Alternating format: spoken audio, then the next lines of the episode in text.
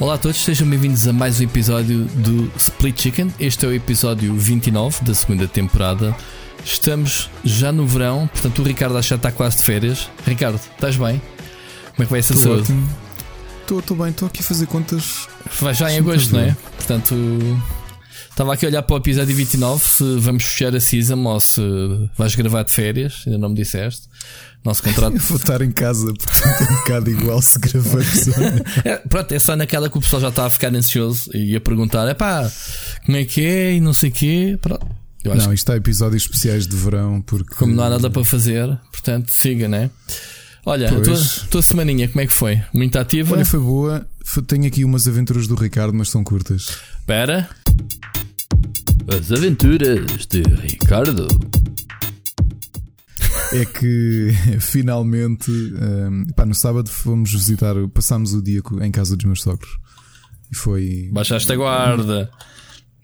Não, foi. Baixei a guarda. Fosga-se, meu. Estou quase há 5 meses em casa e estás-me a dizer que baixei a guarda. Baixaste a guarda. Neste momento já podes ver- ter bicho. Eu quero ver quantas pessoas em Portugal é que tiveram, estão confinadas de forma tão agressiva como nós cá em casa. Gostei, Yeah. Por acaso era uma, era uma estatística que eu gostava de saber. Nunca vais saber. Ainda te posso dizer que ainda ontem, domingo, fui para a casa dos meus compadres, já a segunda vez, no, no prazo de três semanas, porque eles montaram uma bruta piscina no quintal e eu vou lá só para me lavar. Portanto, Ok. Sim, Epá, mas foi bom, mas sabes, sentia falta disto, já tínhamos imensas saudades. Fomos lá logo de manhã, almoçámos, jantámos, epá, com os cuidados hum, normais, não é? Tipo, desinfetámos, limpámos, não sei o quê, não houve cá abraços nem beijinhos. tens que beber água da acho- torneira em vez de meteres o a boca no copo. Esse tipo de foi. coisas. Pá, Foi, acho que nos fez bem à cabeça a todos, pá, que isto. hum, Pá, não, não, não é. Realmente isto não é nada fácil. Eu não estava a falar isso ao, meu, telefone, ao telefone com o meu primo, que é militar, e dizer isso mesmo. Acho que há muitas. Acho que há uma grande porcentagem das pessoas, diria que se calhar a maior parte das pessoas. Eu acho que já levam isto na boa, mas isto tem um peso emocional e, e mental para algumas que não, não são fáceis de gerir, meu. Eu acho que há muita gente escondida que está a sofrer à brava com, com o impacto disto. Ou, É, por acaso acho que tens, tens razão. E há, e há muita pessoal por causa disso vai para a Costa da Caparica e ali para o Estoril, para a praia. Estás a ver? Essa malta a sofrer. A apanhar um grande sol, a beber umas aulas na, nas planadas. Eu tenho pena. Essa malta depois vai para casa chorar de depressão. tipo, Ih, será que toquei em algo contaminado? Será que a areia tem Covid? Pronto, essa malta, eu tenho pena. Por acaso, Ricardo, a sério, eu tenho pena. Pá, sabes que agora a falar a sério, eh, eu já eu tenho feito. Não temos saído muito de casa. Eu falo como se falasse, como se isso muito. Não saímos muito. Durante a semana não saímos. Pá, tirando as cenas normais de levar o cão, a minha mulher faz um jogging dia sim, dia não. Ahm, no fim de semana, este fim de semana por acaso até foi ativo. eh, obrigámos os, no- os sogros a, a virem cá almoçar àquele restaurante cá em frente que, que já te disse, que se come. Sim. Um, e domingo fui então aos meus compadres, que já tinha ido. Epá, mas de resto, fim de semana passado por exemplo, nem saí, nem um dia nem outro.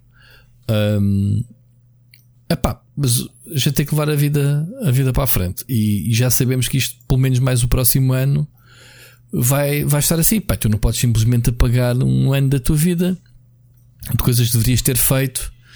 E, Mas acho que senti um bocado que é, eu pelo menos sinto isso. E é, sabes que este fim de semana fiz aqui uma ronda de telefonemas com alguns amigos com quem eu já não falava há um mês. E foi um bocado a sensação que eu tive. Eles, por exemplo, vão de férias e não sei o quê, porque tinham marcado férias para vagos. Vagos ia ser certo, este fim de semana. certo. E eles, como já tinham tudo marcado, decidiram ir de férias juntos. E eu disse-lhes: pá, para mim, 2020, olha, tá, Sim. passa-se à frente. Vamos, vamos ver, Ricardo, vamos ver. Agora, Mais coisitas. aqui era o que eu tenho sentido. Só essas filhos, aventuras. acaso, não têm- já foi um Sim. passo do caralho. Foi pá, a maior aventura até agora desde Foi, que. foi, foi. Foi. E, e sabes, de início eu pensava que ia me sentir mais. ia me sentir mais apreensivo, até porque nos- eles também estavam um bocado apreensivos em fazermos isto, mas rapidamente. Epá, com, com distância, lá está, sem grande contacto físico, mas convivemos uns com os outros em casa, limpámos os sapatos, pusemos os sapatos na varanda. Pá, está-se bem. Ah, e, eu- eu acho- e acima de tudo, acho que é uma parte que é mais importante, que é o, é o que eu te digo, o desgaste mental e o desgaste emocional não são nada fáceis, meu. E, e, pá, e eu já aqui desabafei muito sobre isso, não é? E sei bem o que é que Oh, o preço que isto, que isto tem, não é? oh, Ricardo, o, a internet e o telefone resolvem as coisas. Eu, eu, eu tenho que deixar de ser hipócrita nestas coisas. Sem Covid, eu às vezes estou meses sem falar, ou sem falar, não, sem ver os meus pais. E eles não estão assim tão longe quanto isto. Passam-se dois, três meses que eu não vou lá visitá-los, ou eles estão aqui, esquece, raramente cá vêm. Portanto, isto do Covid é só quase uma justificação. Ah, não vamos aí, porque- percebes? Mas eu já fui ver o meu pai. Aliás, o meu pai foi a primeira pessoa que eu fui ver depois do desconfinamento. Já fui à trafaria. Mas, mas estás a mas ver? Mas passam-se meses Aqui que é eu não vou, vi não vou a Campo máximo três dias é o máximo que eu às vezes passo sem os ver. Pronto, está bem. Eu estou a falar do, do que me toca a mim. Portanto, eu fazer agora um telefonema que ainda ontem liguei, fiz a ronda também, eh, ligar. Aliás, estou com algum receio que o meu irmão Jorge eh, tenha apanhado Covid. O puto começou a, ter, começou a ter sintomas, fez teste, deu negativo, mas ele está com sintomas. Pá, e, e vamos Mas já. O miúdo, o miúdo teve sintomas? uma- o miúdo dele, por causa lá da creche, uh, deu negativo, não tem nada.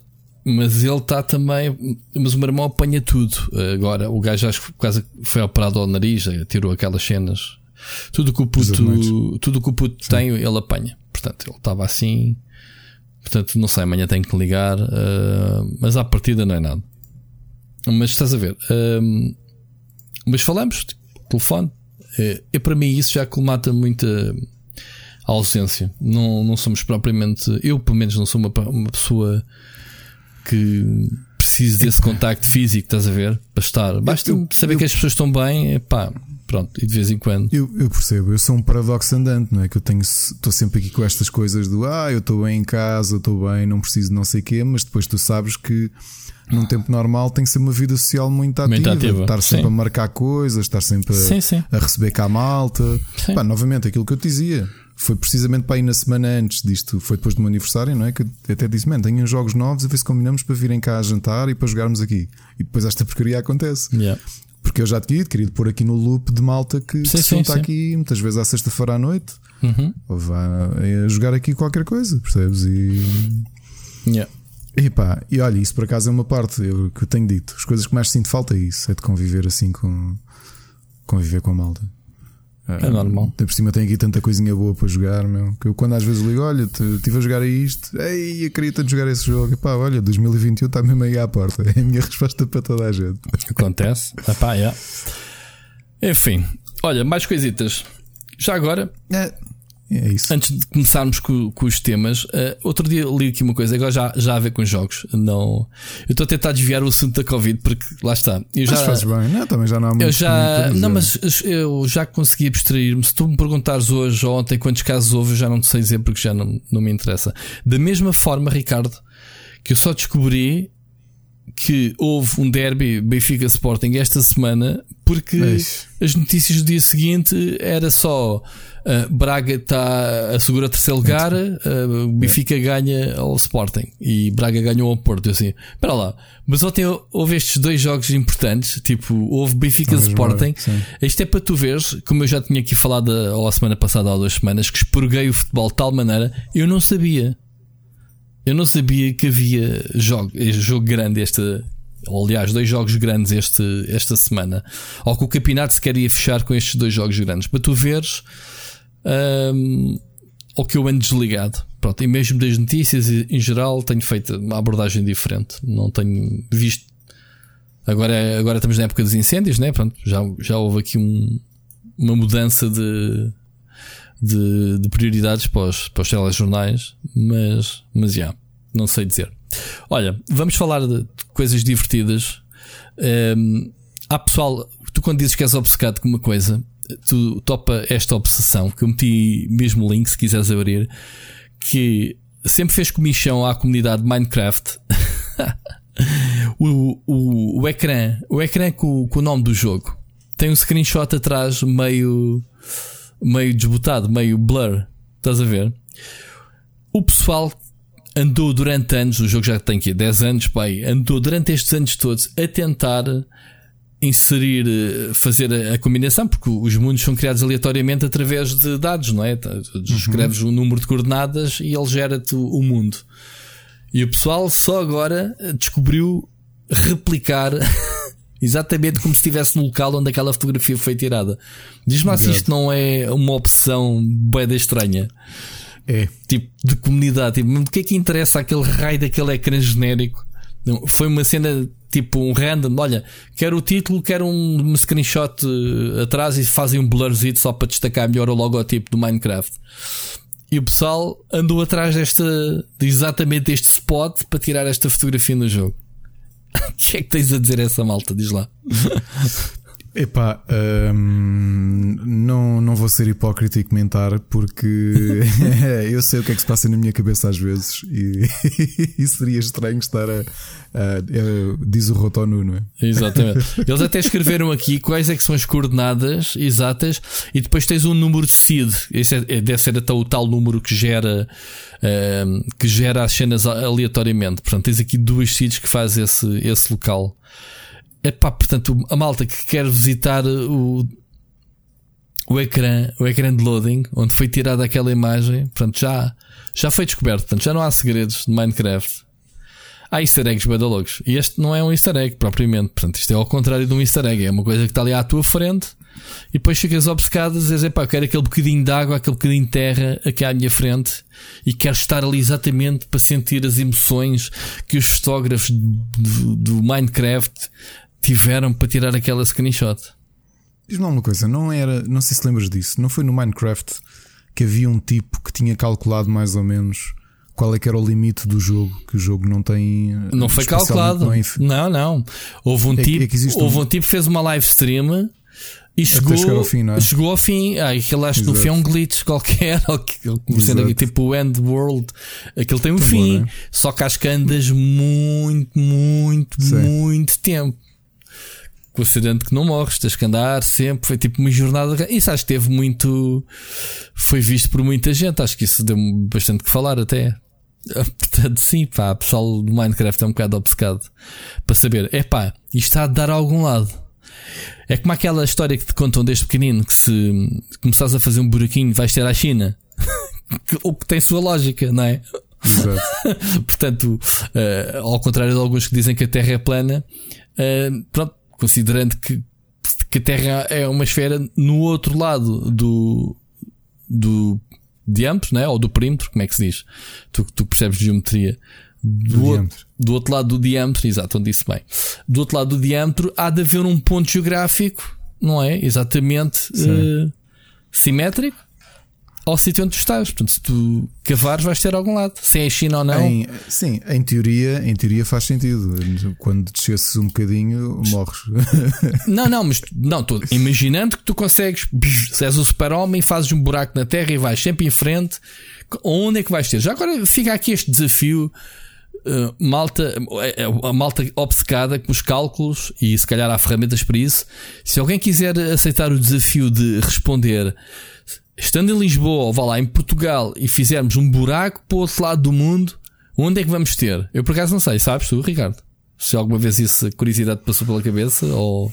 Não, Yeah. deixa-me cá pensar. Há de ser na, Provavelmente no meio do. há de ser do na com a. China. Não vamos ver, mas vamos deixar. eh, Pode ser no meio do oceano. Claro, a Terra é feita praticamente de água. Não quer dizer que, que- que esteja. Não vamos mais longe, não temos a Wikipédia, mas. Não, há um What? site outro dia que eu, que eu descobri com. que Tu escreves as coordenadas e, e que ele eh, mostra-te o sítio onde se for a tua morada, a tua casa, whatever, uma cena bem fixe. Não sei se ele faz esse tipo de tipo, olha, quero este ponto, mas do outro lado da rotação. Se calhar sim, é uma questão de cálculos. Saberes, se não é? Saberes eh, as coordenadas, eh, o espectro das coordenadas e fazeres exatamente o, o outro lado. Bom, mas eu prefiro deixar o desafio. Digam-me se é algum país, se é alguma ilha, se é simplesmente no meio do oceano. Saber o que é que é o. Seja- o que é que está nos nossos antípodas. É assim que se diz. se a gente É, os furasse. antípodas são dois pontos, dois pontos. Olha, Hum. tinha razão. O quê? O quê? Exato, nos antípodas de, de, de Odivelas está o. Não, tu estás a fazer isto aqui durante a gravação. Não pode ser, Ricardo. Claro que estou, claro que estou. Olha, eh, está o oceano muito próximo do, da Nova Zelândia. Estás a ver? Não é a China, mas é quase, vês? Não, eu digo depois, mas é. Pronto, então você não tem piada ia lançar o desafio. Já fizeste tu Mas essa. as pessoas que digam de onde é que é, não, as pessoas que digam, se calhar, se moveres aqui a pessoa um bocadinho, se calhar aqui. Por aqui. Oh my god. É- Tu foste fazer isso durante a gravação, não podes fazer isso. Sabes que não podes consultar o Wikipedia durante a gravação, Ricardo? Ou, ou sabes ou não sabes. Exato. Tenho que dizer que o pessoal, o pessoal riu muito nas nossas trolladas da semana passada, já agora. Não sei se viste os comentários. Já agora estou a tentar, estou a tentar encontrar um ponto antípoda a Portugal que calhe em, na Nova Zelândia, Nova Zelândia, mas em terra. Porque isto aproxima-se ali mesmo, mesmo. Imagina, é como se estivesses na praia, estou a encontrar um ponto antípoda de Portugal que seja, mas não estou mesmo a conseguir. Ok, olha, acabaste de ensinar um termo que eu não sabia que se chamava hum, antípoda, portanto, essa expressão, exatamente aquilo que eu queria dizer, não era? Que era Exato. o que é que está do outro lado, não é? Ok, não Exato. sabia. Já tinha ouvido falar na palavra, mas não sabia o- a sua utilização. Muito bem. Portanto, eles dizem aqui que no Wikipedia que o Mugadouro vais ter a, Nelson na Nova Zelândia. Ok? O que, que é mugadouro? Pá, o Mugadouro é lá para cima. Sabes o que é o Mugadouro, Ok. meu? Em Bragança, meu. Ok, não Toda a gente sabe que o Mugadouro é em Bragança. Pessoal, vamos fazer uma, um desafio diferente. Encontrem-nos o sítio em Portugal continental, se existir, Sim. cujo antípoda seja em, em Nova Zelândia, mas em terra. Não pode ser no meio do oceano. Tem que, tem que calhar numa zona de terra da Nova Zelândia. E quem encontrar, quem for o primeiro a responder no comentário qualquer uma das nossas redes, nós oferecemos aí uns jogos. Vais-te comprovar Something. depois. Se o pessoal depois inventa. Vou, tão rapidamente. Basta Pronto. dizer: olha, procura, procura a aldeia X que isso calha na Nova Zelândia. E eu vou ver, Pronto, ok? pronto. Muito bom. Está boa? Boa, eu por mim, pá, tudo o que seja para dar jogos à malta, eh, eu aceito. Pronto, já temos aqui o primeiro passatempo lançado. Eu acho que até ao fim do programa temos mais coisas. Portanto, Não, estejam atentos, continuem Siga a lá. ouvir, porque a qualquer momento, malta, eh, eh, eu vou só deixar aqui no ar. Abram o Epic Store, ou o Steam, ou o PlayStation Network enquanto estão a ouvir. Portanto, larguem o que estão a fazer. Aí, neste momento, alguém partiu o telemóvel, deixou cair. Vão, mas já abram a sério porque, como se costuma dizer, um, first come, first save, save né? Portanto, siga para bingo. Ricardo, e olha, exatamente, vamos começar então. Já passamos aqui a curiosidade, vamos abrir a mensagem já, a primeira mensagem do ouvinte. Esta semana temos duas mensagens. Vamos ouvir, Ricardo, a mensagem do Seixas, Sim, é do ok? Seixas, não é? Olá Rui, olá Ricardo. Hoje queria saber o que acharam da conferência da Xbox, em especial do que para mim foi o ponto baixo de toda a conferência, o gameplay de Halo Infinite. E não estou só a falar dos gráficos datados, mas do gameplay que em si pareceu bastante genérico em relação aos outros shooters do mercado. E que não foi nada inovador, talvez muito por causa de ser um jogo cross-gen, não é? Acho que faltou ali um momento Ratchet na conferência da PS em que pudéssemos ver a nova geração em ação para nos deixar de queixo caído. Mais tarde até se veio a descobrir que o jogo nem sequer estava a correr na nova Xbox, mas sim num PC com características semelhantes. Será que no, no pouco tempo que têm, será que ainda vão conseguir eh, dar outra vida ao jogo? Eh, de resto, a Xbox cumpriu com o que prometeu, muitos jogos, e ao que pareceu enganou-nos aos dois, Rui, porque claramente eh, parece que querem vender consolas, seja pelas várias vezes que disseram que o Game Pass era o melhor sítio, o melhor sítio para se jogar o Game Pass era a Xbox Series X, ou pelos muitos exclusivos third party que apresentaram, o que até vai contra a filosofia que eles têm tido ultimamente. E um pormenor também que passou ao lado de muita gente, acho eu, que foi o facto de dizerem que o xCloud em dispositivos móveis, ou pelo menos dar a entender assim, que está restrito ao Game Pass Ultimate, ou seja, a combinação do Game Pass de PC, de console e com o Xbox Live. O, o que isto quer dizer que quem quiser jogar fora do ecossistema da Xbox, eh, Xbox ou PC, que provavelmente terá de ter a, a subscrição Ultimate. Eh, claramente ou seja, claramente o ter o, Live e o, e o Game Pass de consola claramente orientado para quem já tem uma Xbox ou para quem vai comprar uma. Ora, o que acharam disto tudo e, e quais foram os jogos que vos entusiasmaram mais? Obrigado e até para a semana. L G A G 6 Z 4 R F F C R 8 J I. Muito bem. Olha, isto, isto, eu bem disse que havia mais jogos, portanto, o Seixas deixou um jogo, uh, eu não tenho certeza se é para o Steam ou se é para a Epic Store. Portanto, a 4, ele estava-me aqui a chamar a atenção, cada 5 dígitos é um tracinho, malta. Portanto, tentem que há de ter acesso a um jogo. Sobre o tema, o Seixas levantou aqui algumas coisas da, da Xbox. Já sei que tu não, não viste o showcase, uh, Ricardo. Para não? Não, fiz ah. assim um. Como é que se diz? Um, um fast, fast forward. forward. Sim. É, não, em direto não vi, depois também fui fazendo fast forward, mas já. E, e, já te digo o que é que eu achei assim de fazer fast forward do, do Pronto, eu, eu, posso dizer que, aliás, eu posso dizer que já disse, eu, eu gostei, gostei, obviamente. Tudo o que seja mostrar jogos eu gosto, malta. Uh, o pessoal tem eh, esta cena de tentar encontrar, Seixas, e agora respondendo à cena do, do Halo, de tentar eh, encontrar aqueles detalhezinhos, aqueles podres, seja na PlayStation, seja. Não é podres que eu quero dizer, não é no sentido uh, pejorativo, mas é, é questão de. Uh, epá, há sempre falhas, digamos assim. Não, nada é perfeito. Uhum. Em primeiro lugar, porque o, o, o Halo foi realmente o, o único gameplay do jogo. Portanto, eles mostraram, voltaram a mostrar trailers e trailers e trailers. Epá, mas eu sinceramente, num showcase, eu não quero saber. Pá, eu não quero saber se. Eu quero saber se que jogos estão em produção e quando saem. E, e, e realmente ficar a conhecer novos jogos, o que é que os estúdios andam a fazer. Eu não me importo chegar ali e estar a 15 minutos a ver um gameplay de um jogo. Agora vamos ver mais 15 minutos de gameplay de outro. E estas cenas, em vez de serem dinâmicas com uma hora, são tipo 4 horas. E acho que ninguém quer ver isso. Porque depois podemos segmentar, os, dev, os devs podem fazer live streams, uh, uh, segmentar o pessoal que se interessa por determinado jogo, vai à procura de mais informação sobre o jogo. Eu acho que é isso que se deve fazer neste tipo de eventos. Acho eu.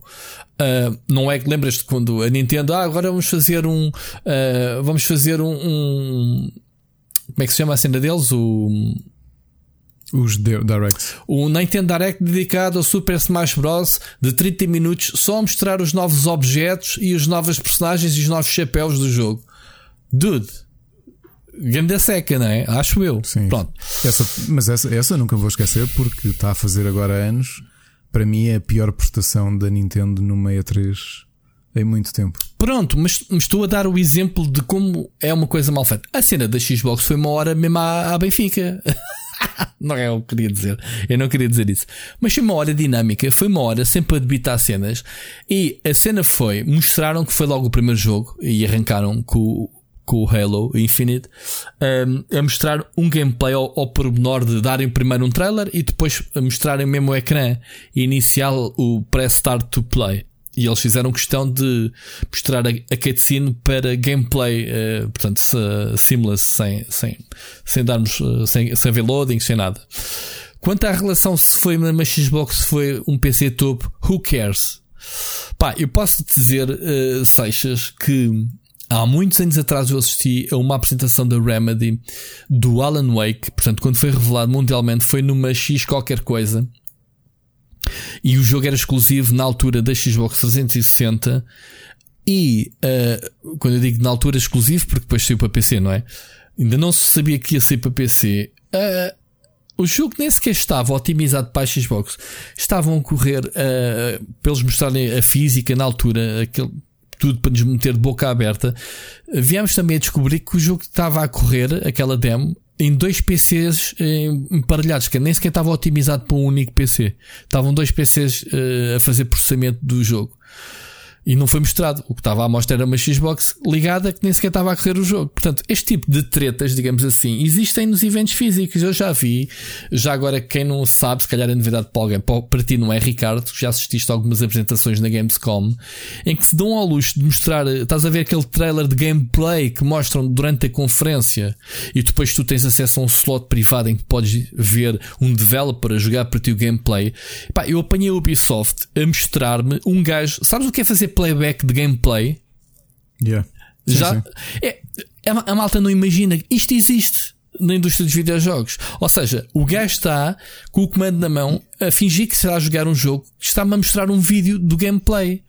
E já tive outra que também já te aconteceu de certeza, que foi, essa foi linda, não vou dizer onde, mas foi na Gamescom, foi numa empresa grande, em que aquilo era um exclusivo de consola.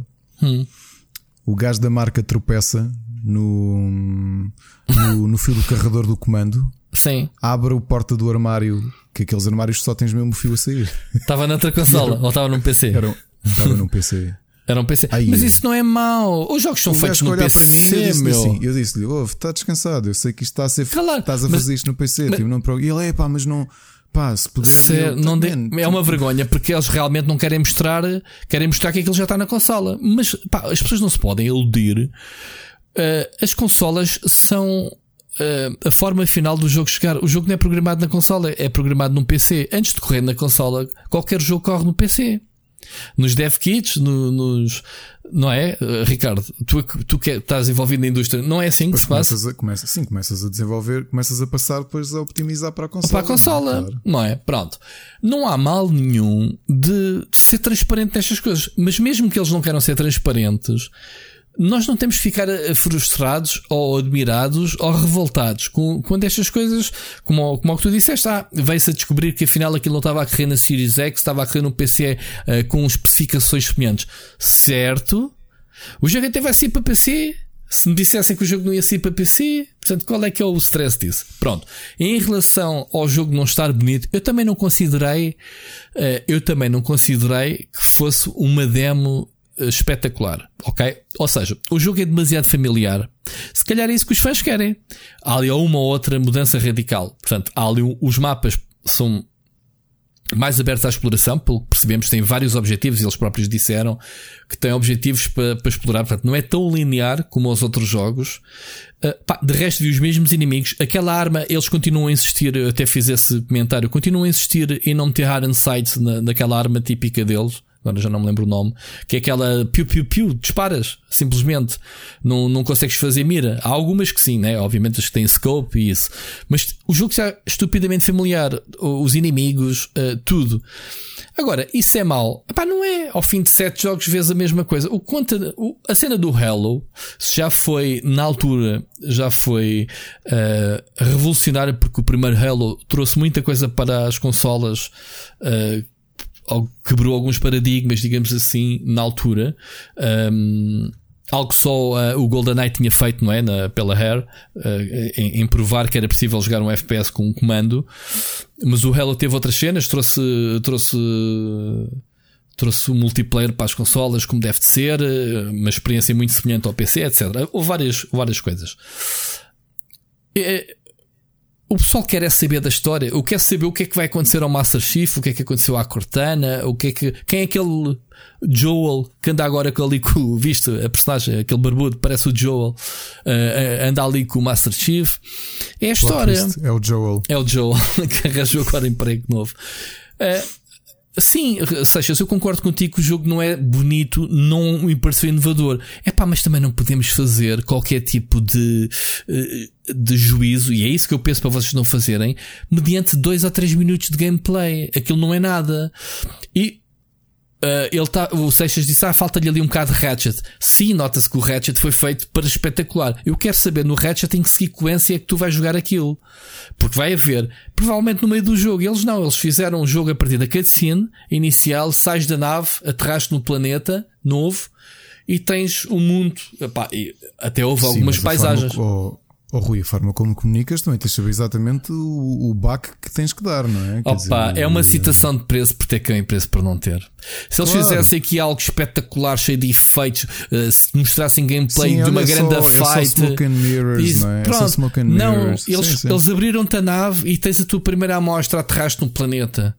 Mostraram-te uma paisagem com um bom ehm, draw distance. eh, pá, pareceu porreiro. Mas depois eh, pareceu mais do mesmo. Realmente é. Se olhasse aquele gameplay assim do nada, só aqueles minutos em que andas ali aos tiros com, um, com, com os inimigos, com, com aquela malta toda, um, eu diria que poderia ser um Halo 3, um Halo 4, ah, whatever. Sim, o jogo está familiar. Não é por ser um jogo cross-gen, porque o Halo tem que provar que há um gap muito grande entre esta geração e a próxima, mas não vale a pena. É como tu dizes, senão então não vale a pena vender a Series X, se não houver aqui uma diferença em que as pessoas olhem, não é, Ricardo? Em, Claro, que, tens- claro. em que corres o jogo na Xbox One e se não fizeres o fator wow, espera lá, que isto da Series X está do caraças, não é? Não vale a pena. Sobre. eh, Eu não compreendi bem a tua observação sobre ele enganaram-nos eh, por causa de, de vender consolas. Havia, Sim, havia porque nós aqui andámos a dizer que, que se que a Xbox quer se focar muito na venda do- da própria marca e na venda do próprio Game Pass.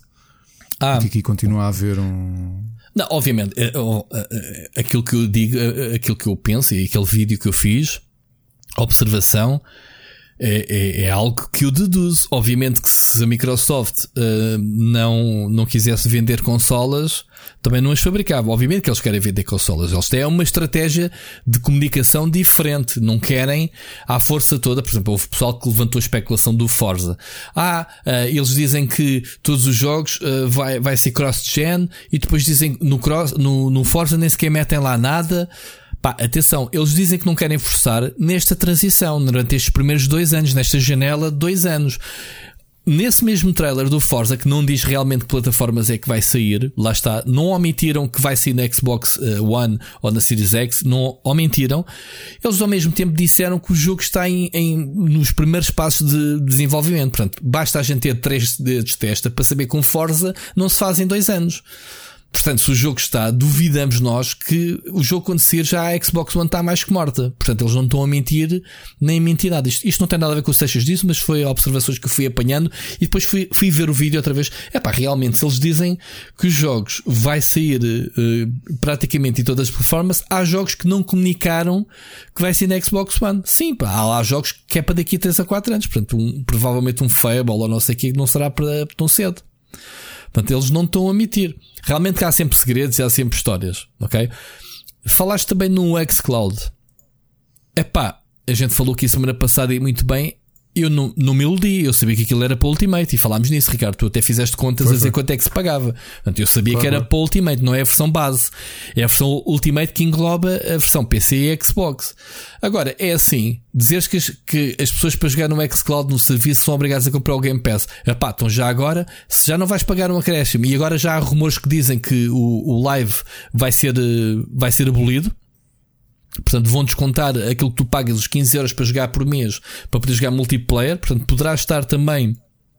Tudo, já está no Ultimate, não é, Ricardo? Não sei quanto é que é o valor, 14,99, acho in- e está incluído o live. Está Ou o incluído. live é à parte. O live, Eu acho que está incluído. o Live que Gold. Está incluído. Sim, acho que está incluído. Está incluído. Sim, sim. Portanto, Seixas, não sei quantas é que estás a fazer. Tu vais ter a Xbox Game Pass Ultimate. E quando dizemos Ultimate, vais ter todo o catálogo da Xbox e todo o catálogo PC, que outro dia até fizemos as contas. Ah, ainda são um- uma boa porrada de jogos. Ah, quase 200 jogos, ou mais de 200 jogos, ah, 100 e tal de um lado e mais 100 e não sei quanto do outro. Obviamente que há jogos multiplataformas que estão, nos dois lados. Vais ter, tens o Live Gold, para jogares multiplayer, que pagas, não é? Um, e isso dá-te, obviamente, acesso ao dashboard, dá-te acesso aos teus amigos, dá-te acesso aos achievements, essa coisa toda. E depois vais ter o xCloud, que é um serviço que vai se acoplar. Pá, já agora, então quero o xCloud que é só, só pagar só o serviço de avulso? Eu penso que isso não vai acontecer. Obviamente que sim, se não tiveres uma Xbox, tu podes sempre comprar o serviço para PC. E a partir do PC teres ali um hub para jogar noutras plataformas em, em, em streaming. Sim, mas a ideia é o xCloud ser mais um selling point do, do próprio pacote total, não é? O Exatamente. pacote máximo. Claro, eu também acho que sim. Portanto, não estou a ver aqui onde é que estamos a ser engrupidos, uh, Seixas. Eu pessoalmente nem quero saber de jogar no telemóvel. Eu sinceramente, já a PlayStation te permite fazer isso há que tempos, não é, Ricardo? E, Isso e eu, também. e eu nunca joguei. Uh, aliás, tentei outro dia, uh, tinha o computador aqui, Eu já joguei. joguei, mas tem lag, não tem? Tem input lag. Um.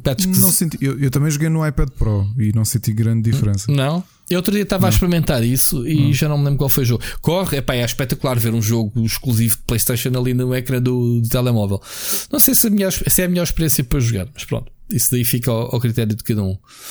Sobre o evento, no geral, eh, na minha opinião, eh, já que perguntas quais foram os jogos que eu mais gostei, eu até já disse aqui publicamente: Psychonauts 2 está do caraças. Tu não viste a apresentação, Ricardo? Vi, tu te... vi o Psychonaut, sim, era um dos meus destaques, mas ainda tenho mais. Pronto, mais, mais uh, ver o Jack Black a, a, cantar uma das músicas do jogo foi o melhor momento para mim toda a apresentação.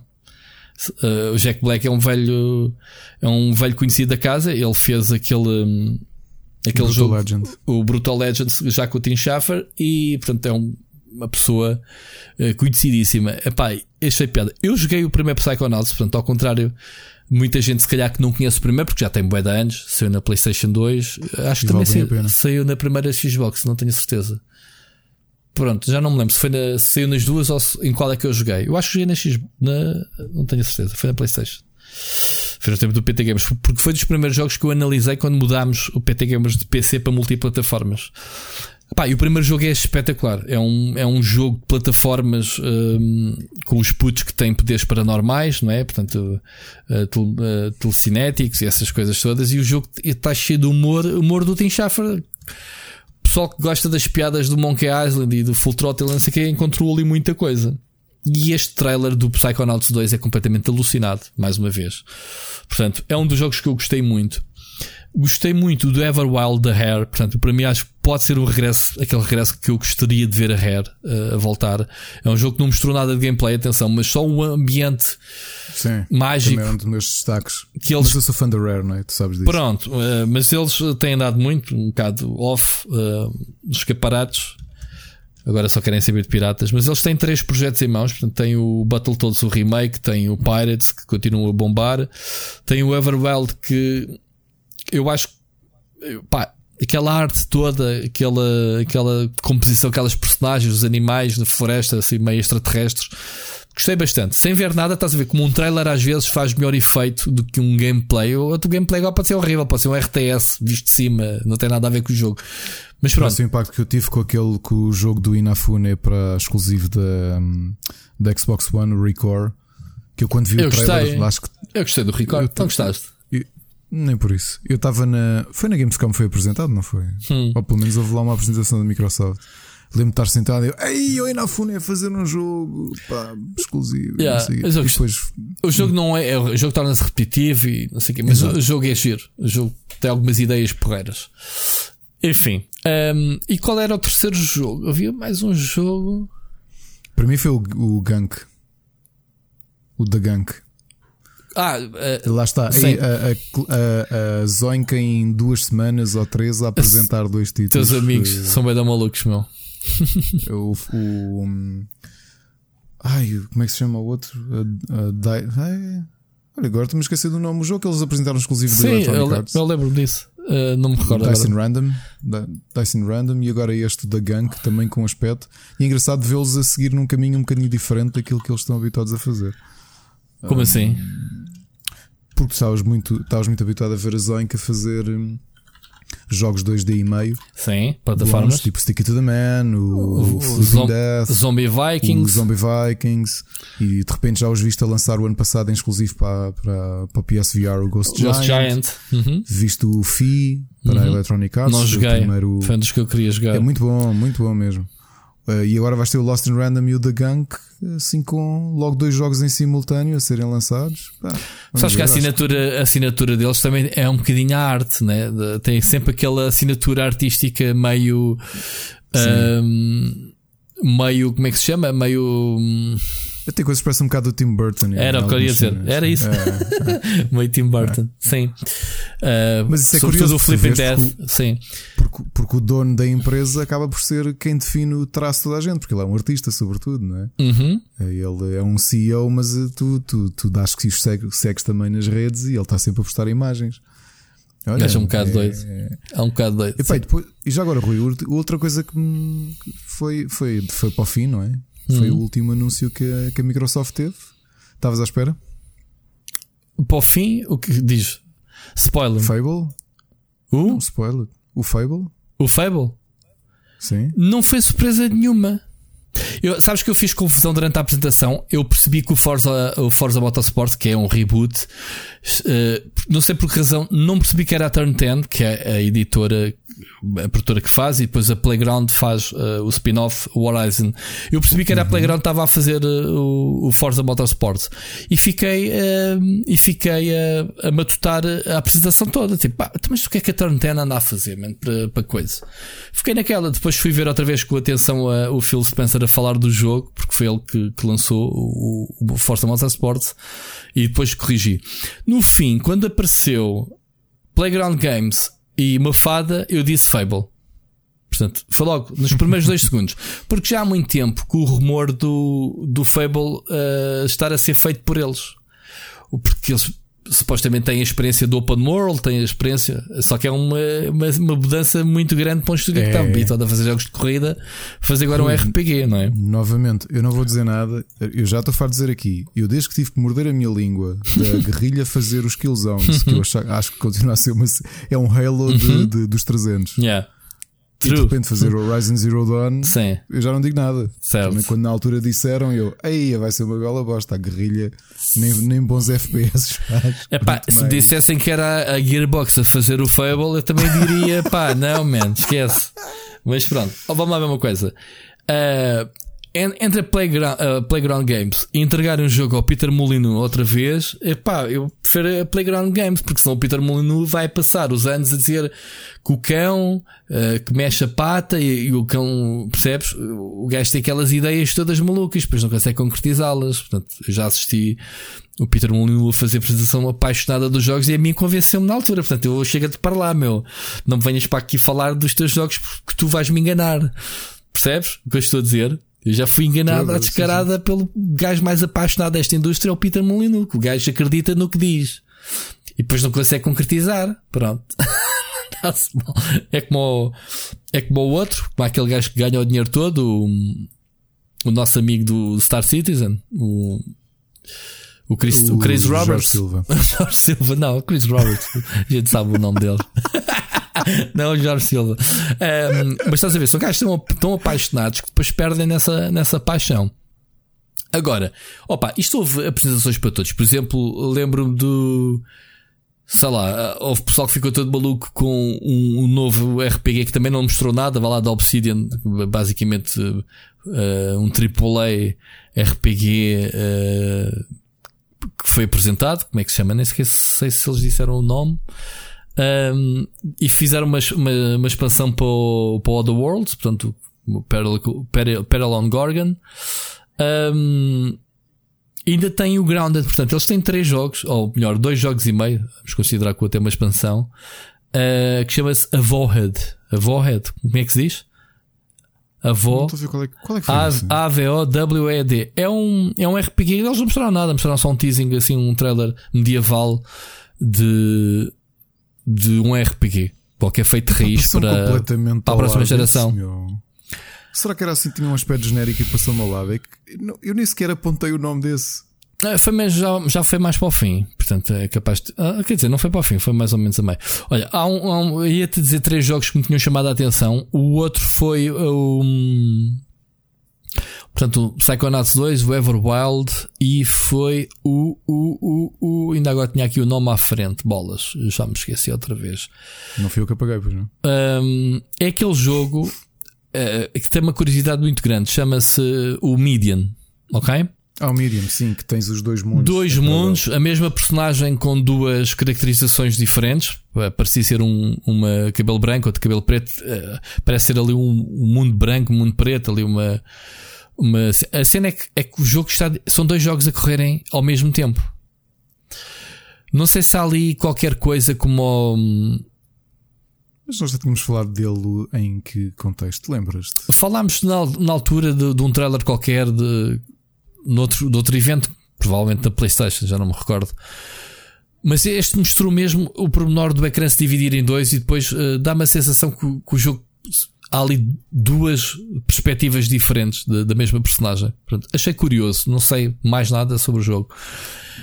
Um, outra novidade fiz foi a, a, Fat Shark ter apresentado mais um Warhammer Dark Tide, desta vez uh, baseado no universo 40k. Lembras que o Vermintide uh, foi do Warcraft uh, Warhammer clássico, não é? Medieval. Uhum. Foi um jogo que eu joguei muito, o 2, muito bom. Sim. Daqueles jogos tipo Left 4 Dead, em que vais 4 co-op, uh, buscar loot e conseguiste eu fazer mais ao primeiro que ao segundo, porque o primeiro. Um eles lançaram na, na Gamescom 2015, não foi? E nessa altura a malta do Rubber, nós tínhamos ali um grupo e andámos a jogar. A jogar. Pá, eu gostei muito do 2, joguei muito é em live. Tens aqui, o, tens aqui o novo, não é? Este é um novo que vai ser. É, uh, vai mas ser num ambiente de 40k. 40k, sim. Portanto, acho que eles ganharam confiança, vendeu muito. O Vermintide 2 vendeu bastante e eles conseguiram boa reputação com o jogo. Portanto, agora a Games Workshop que basicamente vende a toda a gente as licenças. Deve haver pai 40 mil jogos de Warhammer no mercado para todas as plataformas e apiadeiros e para esquentadores. É um abuso. É um abuso. É um abuso. O ano passado até é. tinha feito uma piada porque houve um mês em que eu recebi 5 jogos de Warhammer é, para analisar. O problema é que eles, eles vendem as licenças e estão-se a ralar, não fazem qualquer, uh, qualquer escolha, não fazem qualquer controle de qualidade. Estão a fazer um jogo do hum. universo deles, pode ser uma grande bosta, eles não querem saber.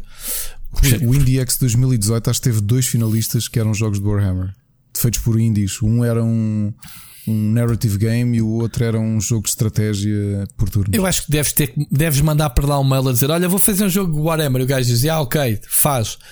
Depois manda-me as vendas, que é para, para já tirar o nosso royalty para nós. Exato, Eu acho que exato. aquela cena deve ser mesmo à grande. Enfim. Uma das grandes surpresas. Warhammer, que é, há dois tipos que fazem podcast. Hum. Ah, e, e entra um gajo. É um podcast Warhammer, sim, é o jogo é isso. Yeah, basicamente. Podemos estar aqui a falar de Warhammer. Warhammer Split Chicken 44 e porquê, 40k. E porquê é que enquanto estamos a falar não estamos a pintar bonecos? Isso é que era. Olha, como o, o foi quem? Foi o. O Jim Caviezel, não foi?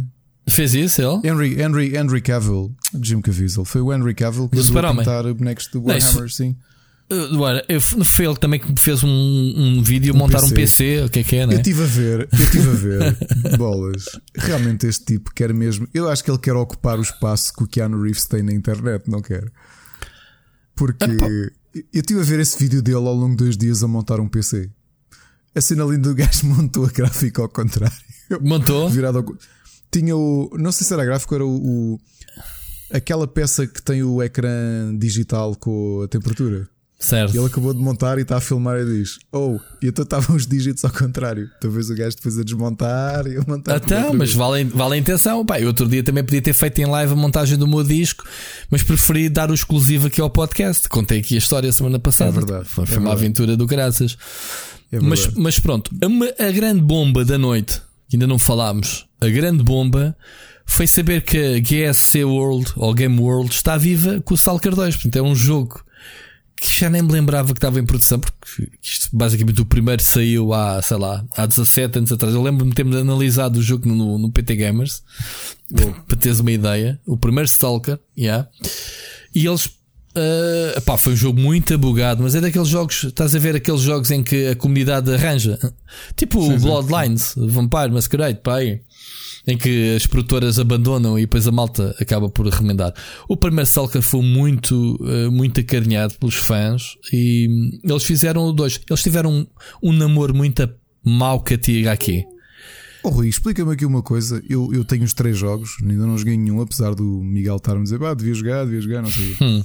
O Clear Sky e o Call of Pripyat, aquilo são standalones, não é? Do, que, do, do, primeiro Stalker? Do Stalker, não, sim. Não sei, sinceramente. São todos feitos pela GSC. Eu só experimentei o, o, a base, nem sequer foi o que analisei na altura. Uh, mas não sei se são. Devem ser standalones. Não, são, são, são standalones, são, são standalones, têm valores diferentes e tudo. Pronto, eu acho que sim. A cena, a cena foi que eles tiveram. Uh, Já, desculpa, Rui, desculpa interromper-te. Hum? Já agora, este sim, eu sei, é pós-apocalíptico. O Stalker.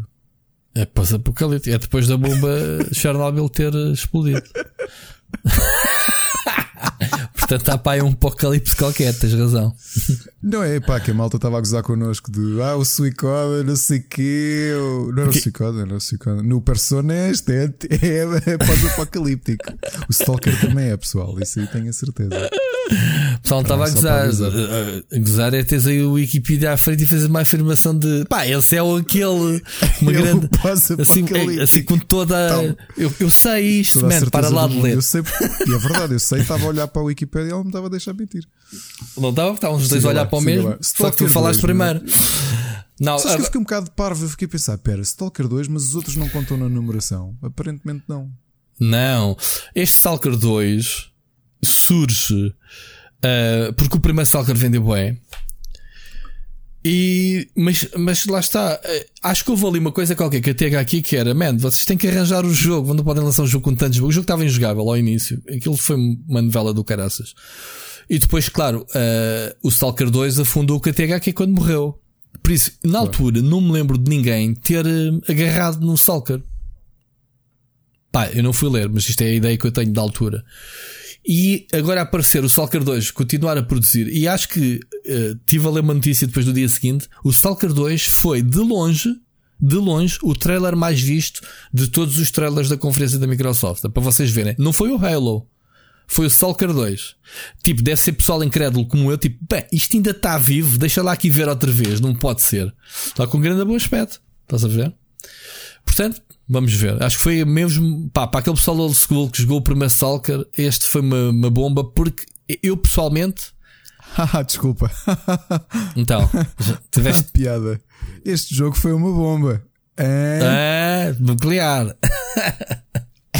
Não, mas sabes, sabes que este, este jogo hum, foi o, o é que precursor de- de- do estilo de sobrevivência, porque este jogo tinha muito essa componente de, de sobrevivência na- naquele mundo, não é? Portanto, os armas, que Sim, não estou a sim, dizer que sim, foi sim, que inventou os jogos tipo Battle Royale e que tens que andar a explorar o cenário, mas foi, houve muitas ideias que vieram daí do Stalker, estás a ver? Hum, Pronto, não sei o que é que queres que eu diga mais sobre o jogo, mas é isto, basicamente. A grande surpresa, pelo menos para mim foi. Atenção, há muito pessoal que viu cenas de Chernobyl e disse Stalker 2. Eu, assim que apareceu o GS Game World, logo o primeiro logotipo, disse logo Stalker 2. E Deu-me assim tipo um flash, tipo, boa, estes gajos não morreram ainda, ainda, ainda existem. Pronto, basicamente foi isso, assim que eu me senti. Tanto Ah, existem que ainda o ano passado lançaram um jogo. O ano passado? Foi o ano passado. Eu já estou um bocado perdido. Foi o ano passado há dois anos que lançaram o Cossacks. Foda-se, o Cossacks é dessa altura, mano. O Cossacks é bem da antigo. meu. 3. O 3 é do ano passado ou de há dois anos? O 3, meu, não é isso. O 3 saiu já nos últimos anos. Ah, o Eu 3. tenho ideia que foi há um É que, ano ou há dois é, anos. que, é que eu acabei de abrir o Wikipedia e isto agora é o disclosure. O primeiro Cossacks, não, eu sei porque o Cossacks foi um dos jogos que eu, que eu analisei no PT Gamers também. Saiu em 2000. Ok? Não, estou a dizer o 3. O 3, eu- a prova que eles estão vivos é que o Cossacks 3. Ah, estou a ver. Eu acho que Saiu em tem dois 2016. anos. Tem dois sim, anos? sim, sim, sim. Já? Pô, tem 2016. Tem 4 anos já, ok. Eu sabia que eles estavam vivos porque eu acho. Eu já não me lembro se estive numa. Eu acho que estive na apresentação do Cossacks 3 na Gamescom 2015. Mas quem é que financiou isto, meu? Eles próprios. Foi. Isto- Bem, me lembro que aquilo foi a apresentação mesmo da GSC. Isto, isto é da máfia ucraniana. Havia aquele jogo de RTS que toda a gente dizia para não jogarem àquele jogo porque era, era, foi um jogo financiado pela máfia. Já não me lembro qual é que era o jogo. A sério, não, não me lembro dessa história, mas isso é lindo. Era um. Ah, o Blitz. StarCraft 2. o- acho que era o Blitzkrieg 3 ou uma coisa assim. A sério. Um desses jogos, não sei qual é ao certo. Que o estúdio andava em altas máfias e não sei o quê. Pá, não sei. Eu depois fiquei com algum medo de jogar o jogo.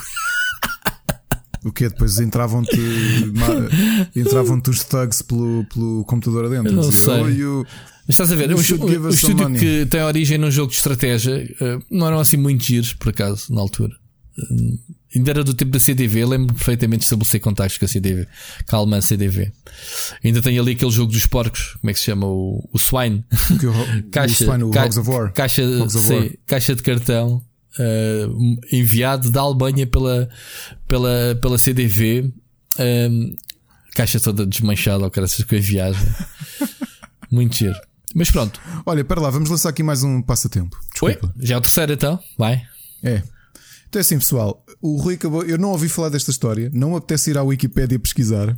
Legal, legal. Ah, do Máfia. Qual é o jogo? Do. Sim, qual é que é o jogo que foi financiado? Ah, Aliás, que foi não. Vamos lá, vamos lá ser um bocado.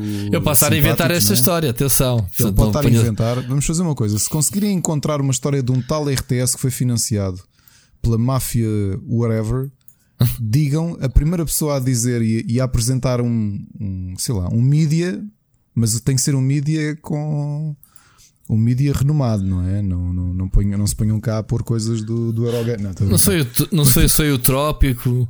ah, O Trópico não acredito. A gozar. Trópico não acredito. Não, mas a sério.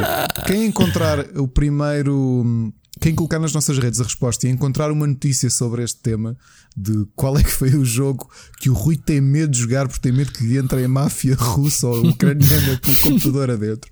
É, Mas ele só faz isto porque ele depois não tem álcool para toda a gente. Que ele está lá e depois, pá, como é que é? E o Rui depois diz: Ah, Sabes, já, sabes, sabes disso." estava aqui a ver a minha lista de jogos do, do Key Mailer porque eu recebi esse jogo por eles, mas acho que já me o tiraram. Olha, lá está.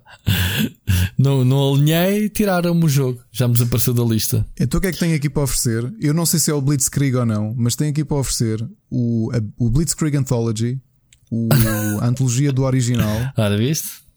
ok? Se quiserem, eh, ensinem-nos qualquer coisa. Nós não vamos procurar na Wikipédia durante o, durante o programa, portanto, a primeira pessoa a responder recebe por mensagem privada o. Não, eu acho, eu acho que é uma história muito repescada. Eu li sobre isso, tenho a certeza. Foi na Ah, nova gente, se calhar. Agora, qual é que é o nome do jogo? Pá? É Strike. pá, é um, é desses, epá, é um RTS qualquer da Segunda Guerra Mundial. Desses que saem 50 expansões com temas diferentes. Pá, não me lembro qual é que é o jogo. Não sei o que é Strike 3. Há um nome assim? Diz qualquer coisa. Sudden, Sudden Strike 3. É o Sudden Strike 3. Pronto. Olha, Eh, Aborta, aborta. Ah, Não, mas Não, pode. já ou é o deixa eu ver se 4. Não, o. Sudden Strike. Yeah. O Sudden Strike é de que ano? 2017 faz, faz sentido. Yeah, é o Sudden Strike. Pronto, o jogo não vale a pena. Agora podem-me trazer. eh, Podem-me trazer eh, provas de que o jogo está, tem conexão com a. está, está com, com envolvimento de dinheiros vindos da, da máfia. Esta Kite Games, quem fez o jogo. Enter the game. Eu tenho medo de entrar no site deles. Muito bom. Yeah, mas Eu analisei esse jogo por acaso. Analisaste? É bom? Analisei. Gostei, gostei bastante. Se bem me lembro, o que é que aquilo tinha? Se era aquele que tu. Sentiste que havia ali dinheiro da máfia? Não. não, nem sequer tinha ouvido falar dessa história. Uh, se o Sudden Strike, eu estou aqui a ir ao Rubber a ver se me lembro. Eu se bem me lembro que ele tinha. Tu tinhas, tu tinhas de ir aumentando, tinhas de ir expandindo as linhas de, de, de beligerância, porque o jogo tem, tem uma espécie de. tem mesmo uma linha demarcada de região, não é? Que tu vais, mediante quem está a dominar a zona, vai sendo mais, mais curta ou mais, mais vasta. E se calhar estou aqui a dizer uma grande bacurada, isto é outro RTS qualquer. Lá está. É, são tão genéricos estes da Segunda Guerra. ah, pá, porque o Company of Heroes para mim é a referência. RTS jogos de guerra. Acho É eu. para parlar, não. Agora que me lembro, o Sudden Strike é publicado pela Calypso. Eu não acredito que isto tenha, obviamente. que, horrível, que caneco. Seria o Steel Eu também Division? não posso dizer as neiras, meu. na- na- Seria o sou- Steel Division? sou- Ou seria o. sou uma pessoa, O, até ver outra série. Pode não ser o este jogo. Iron. Pronto. Pessoal, olha, se encontrarem uma informação parecida, ponham e recebem o Blitzkrieg Anthology de qualquer Pronto, maneira. tem que provar Ok? que o que eu digo está certo. Pá, é win-win. Portanto, E se trouxerem algum membro de. Não, estou a brincar. suportam a, a verdade, ok? Exato. Suportam aqui a verdade. Ah, pronto. Ah, eu até estou a tentar, sinceramente, polémico. Não, que- esquece. Vamos Epá, seguir. eu, eu, deixa eu, isso- eu, isso vim buscar estas histórias é porque passou-me qualquer coisa, ok? Não invento do nada estas coisas, ok? Posso, posso estar a, até pode ser o gajo do jogo simplesmente tinha malware e ao instalar no computador ficavas sem ele. Não, estou a brincar. Houve qualquer coisa que eu li na altura, mas não tenho certeza se era este jogo. Siga, vamos continuar.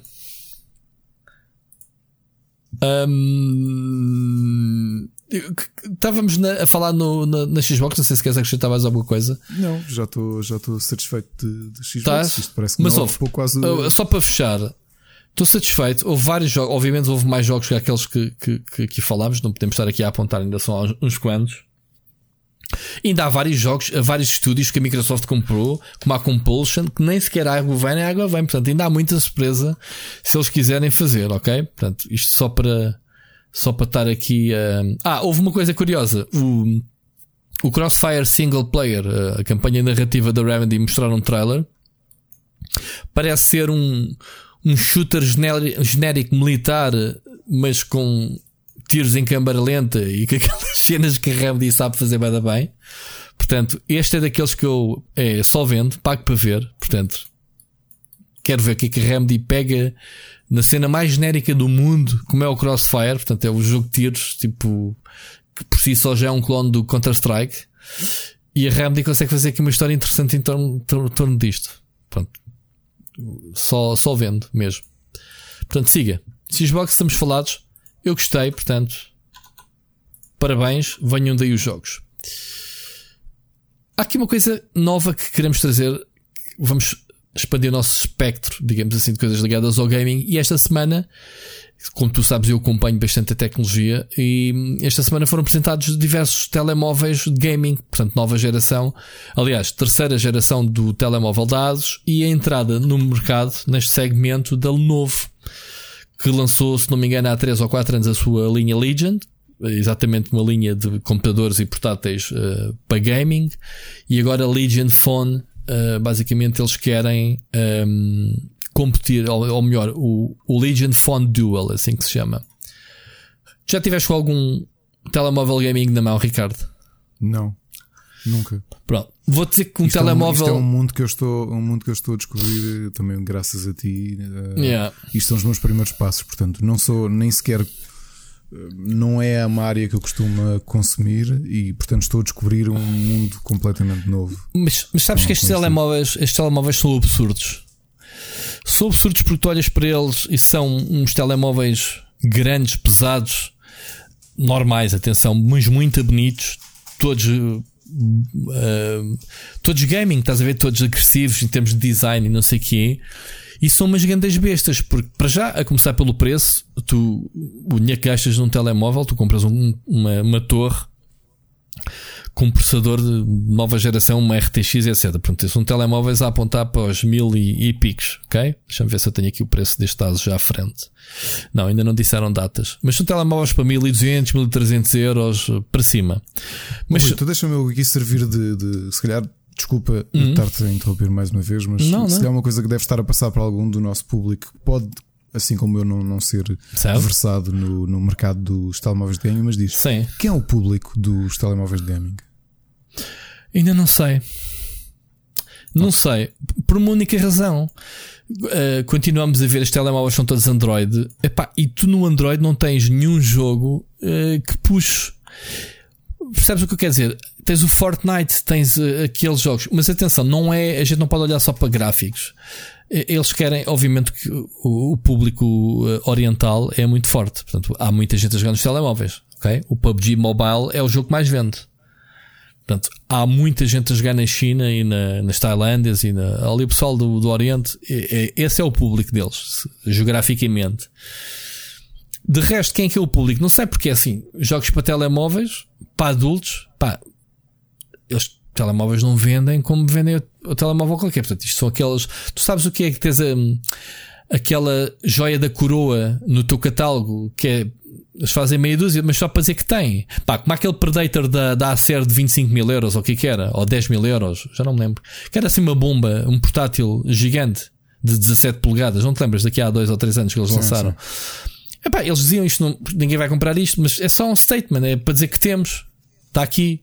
Pronto. Os telemóveis gaming é algo que tem crescido cada vez mais. São telemóveis preparados para esportes, os esportes no, no, no, mobile estão a crescer bastante. Mas lá está, os jogos que estão a crescer são exatamente jogos que não puxam pelas máquinas. Sei lá, o Crash Royale, o, o PUBG, o Fortnite, coisas com cross, crossplay. Epá, Aquilo que eu sinto é que falta aqui realmente o Windows. Né? A Microsoft já não faz telemóveis. O, o, Windows Phone morreu aqui há uns anos, que eram os telemóveis da, Nokia. Mas se, se fizesse um sistema operativo em que conseguisse instalar os jogos do Steam e isso num telemóvel, aí se calhar sim. Uf. Sabes, s- mas sabes porquê? Porque os telemóveis, o que me faz confusão é que depois tu gastas dinheiro em acessórios para o transformar praticamente num PC. Uma dockstation, um, opá, este ROG, este ROG Phone, por exemplo, da, da, da Asus, Tem traz. aquele sistema de, de, de comandos tipo switch. é? Exatamente, aquilo é uma Switch, aquilo é o tablet, que é o telemóvel, e depois tem os comandos. Opá, claro que é mais poderoso que uma Switch, mas de longe, muitas vezes acima. Até mas onde é que estão os jogos da Nintendo? Não é? Nem sequer de PC. E é isso é que me faz confusão. É, isto é Android. Percebes? Não há jogos, a gente não joga jogos Android que sejam poderosos. Há adaptações, sim, de jogos de PC. Lá está, mas isso também dizias, então, mas isto jogo no PC. Uh, podes jogar uh, jogos pagos, tu sabes, da Apple, ainda agora tivemos Claro. o, o Benefits of Sky e esses jogos todos. Se calhar há jogos que são pagos, mas já nas outras plataformas. Agora, nós já falámos aqui que ainda não está muito avançado, mas que a, a Android, a Google também tem um, quer ter um serviço. Aliás, anunciou, não sei se já está em alguns países a funcionar. o Stadia Um serviço tá. semelhante ao Apple Arcade. Não, semelhante ao Ah, Apple Arcade. o, de, de- de fazer gaming. cura, curar os jogos. Agora, a minha dúvida sempre foi, e pá, e, e corrijo-me se estiver errado, mas as- os amigos que eu conhecia que jogavam mais em telemóvel, Uhum. gaming mesmo, não estou só a falar de mobile gaming Sim. daqueles free to plays e coisas, Sim. era malta que jogava hum, emuladores. Epá, mas o emulador não puxa. Não precisas. não é precisas. transformavam os telemóveis Pronto. deles em retro machines. Na minha opinião, estes telemóveis servem para fazer benchmark, ok? Servem para estar no topo do, do, do benchmark do Antutu, nesses, nesses programas que, que fazem competição. Ou seja, são os telemóveis onde são testados os novos processadores, porque tanto o da Lenovo como o da Asus hum, e até o, o Z Flip, que é o dobrável da, da Samsung, foi atualizado também com o novo processador da, da Qualcomm, o, o Snapdragon, o 865 Plus, porque uh, saiu a versão Plus, o normal já existia do ano passado, que era o standard. Até agora, topo de gama era este. E estes telemóveis teriam o Plus, que dá-lhes, obviamente, mais poder. Bem, depois são telemóveis para 12, 16 RAM, uh, GB de RAM. Pá, o meu computador tem 16 GB de RAM, eu jogo tudo. O teu provavelmente também tem 16. Depois tens tipo 256 ou 512 GB de memória interna. Pá, dá para meteres lá tudo e mais alguma coisa. Mas são, são telemóveis que procuram, em, daquela forma portátil, demonstrar eh, capacidades de refrigeração. Como é que tu vais refrigerar um, um, um telemóvel que tu estás agarrado o dia todo a jogar jogos, não sei o quê? Estás a ver? A, a Asus, como tu viste, tu assististe à apresentação, tem um sistema de refrigeração externa que encaixa atrás no telemóvel e manda um bafo de ventoinha para manter o telemóvel eh, frio. Estás a ver? O problema é que isto são grandes máquinas, atenção, isto são máquinas que trazem as, as câmaras topo de gama. Uh, tu podes usar isto para um telemóvel normal, ok? É o teu dia a dia. É um topo de gama, como outro qualquer. Mas tem aquela linha agressiva em termos de design e está equipado com os melhores stats para poder jogar. O problema é exatamente esse. É os estúdios ainda não estarem a fazer jogos. Epá, eu não sei o que é, qual é as limitações do Android em termos de jogos. Estás a ver? Isto para dizer o quê? Jogar FIFA no Android, será que é possível adaptá-lo? Estás a ver? E poderes ter uma experiência próxima a, a uma Switch, já nem digo. Ou melhor que a Switch, neste caso. Eu no iOS já vi coisas que fiquei de- com o queixo no peito. Ficar mesmo surpreendido daquilo estar a correr num dispositivo móvel, seja um iPad ou Pro ou não. São, mas isso também são grandes máquinas. Atenção. Claro. O, o novo iPad, tu outro dia, tu até te falei nele e tu foste ver. Sim, sim. Sim, sim. é o teu próximo computador que tu não, que não vais ter, que é um, é um basicamente compras uma, uma grelha onde tens o teclado flutuante, tens o, o iPad, tens o, um teclado tem, está nessa armação e é o teu computador é o iPad. Tu, se, se queres te levantar da secretária e ir para qualquer lado, levas o, o tablet debaixo do braço.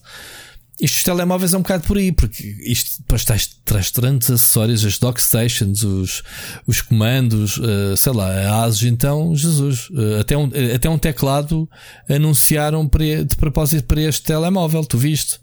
Portanto, Sim, sim. muitos acessórios. Obviamente, isso pagas, isso não, nada, nada é barato. Estamos a falar de telemóveis que te dão resoluções, muitas vezes tu nem sequer tens no computador. Uh, neste caso, chegam a dar-te 4K, uh, taxas de refresh de, de, que os teus monitores não dão, de 144 Hz, por exemplo. Eu tenho, tenho um que me dá até 240, mas há muitos, muitos monitores que ainda não te dão estes 144, enquanto o botão não atualizar. São telemóveis que trazem baterias, neste caso duas até de somadas 5 mil amperes, é igual ao meu, por acaso o meu é 5 mil amperes, são baterias para durar bastante tempo. Epá, são telemóveis topo de gama. O meu problema é exatamente esse: é o, em que, que, conteúdos é que a gente vai fazer benchmark a estes telemóveis. Ah, o Crossfire também acho que há no, no telemóvel. Estás a ver? O nível de, de jogos para puxar pelo, pelas máquinas é que depois peca. Não há eh, jogos que, que puxem pelos telemóveis. E os telemóveis para o ano já está desvalorizado porque já tens outro muito marado. Percebes? O da Legion, por exemplo, o da Lenovo faz 4K a 60 FPS. Estás a ver? Pronto. Sim, sim, sim. sim. É um luxo. É... Estamos a falar das câmaras, obviamente. Eu, por exemplo, os meus últimos vlogs, o meu telemóvel que é do ano passado, nem sequer é um gaming, eu faço os meus vídeos que o pessoal tem de dizer, pá, andas a filmar aquilo com o quê? É com o telemóvel. Já gravam melhor que as câmaras dedicadas fotográficas. Estes mais recentes, estás a ver? Mas pronto. É um salto. É, é muito estranho. Eles, é, há duas, há três ou quatro marcas a lançar eh, telemóveis é a ASUS, já vai na terceira geração. A, a Lenovo lançou agora o Legion. É obviamente a Razer que tem que ter um Razer Phone porque gaming também é com eles.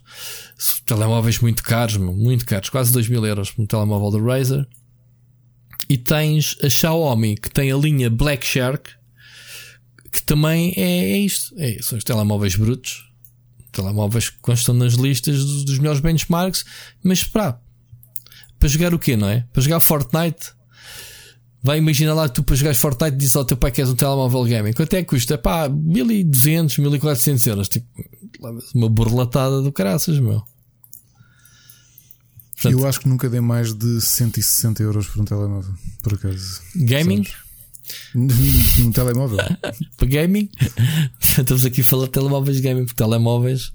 Não era mesmo, por isso é que é a minha curiosidade para conhecer o mercado, para perceber exatamente a quem é que se destinam estes. Mas tens de experimentar um bicho destes. É, tu ligas isto a um monitor e não se passa nada, jogas. Tu, tu tiveste na, nos eventos do ano passado a Asus, no stand da Asus, tu podias ver. Eh, eles tinham lá o, o Rogue Phone 2.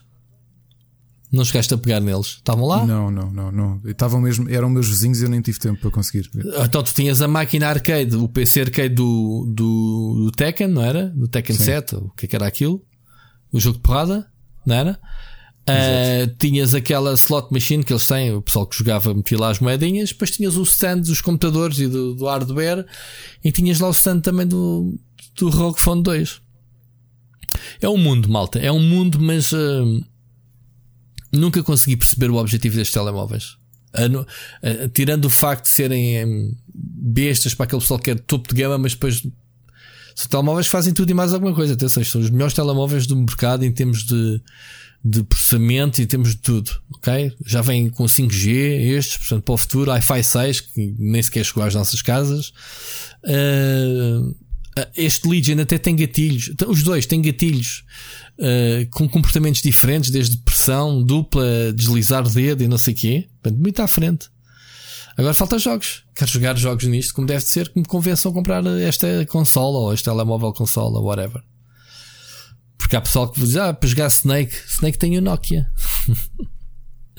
Mas pronto, é um apontamento que a gente vai dando mais notícias sobre estas cenas telemóveis e computadores gaming que às vezes me passem pelas mãos e que a gente possa ter a oportunidade de experimentar ou, ou de ver ou dar a conhecer, a gente vai falando aqui. Ricardo, vamos passar à, à mensagem do Mocas, ok? Segundo a mensagem do ouvinte, ver o que é que ele tem preparado para nós. Pode ser? Sim. Acho que não vais gostar muito da mensagem dele, Ricardo, já agora. Ok? Bora lá. Boas, Rui, boas, Ricardo. Espero que esteja tudo bem com vocês. Uh, hoje o que me traz aqui uh, é um tema que eu já abordei assim ao de leve com, com o Rui, uh, diz respeito ao facto de cada vez mais nós vermos os chamados influencers hoje em dia terem uh, acesso a um early access aos jogos que estão prestes a sair. Os mais recentes casos, talvez o Last of Us 2 e um, o Ghost of Tsushima, vi bastantes uh, pessoas terem acesso ao jogo antes dele ter saído para as devidas análises, mas uh, nem tem tanto importado o, o tamanho dos próprios influencers, vi desde os mais famosos aos não tão famosos receberem o, o acesso, eh, em alguns dos canais que também dão a sua opinião ou, ou uma ligeira análise sobre os jogos no, no final dos mesmos.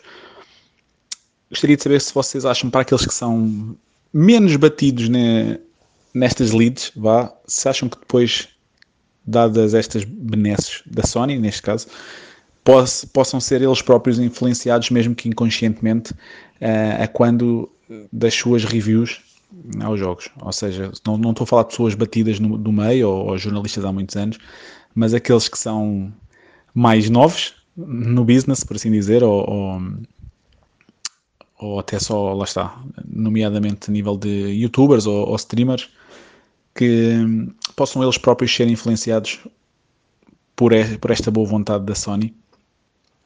Quem diz Sony diz outra coisa qualquer.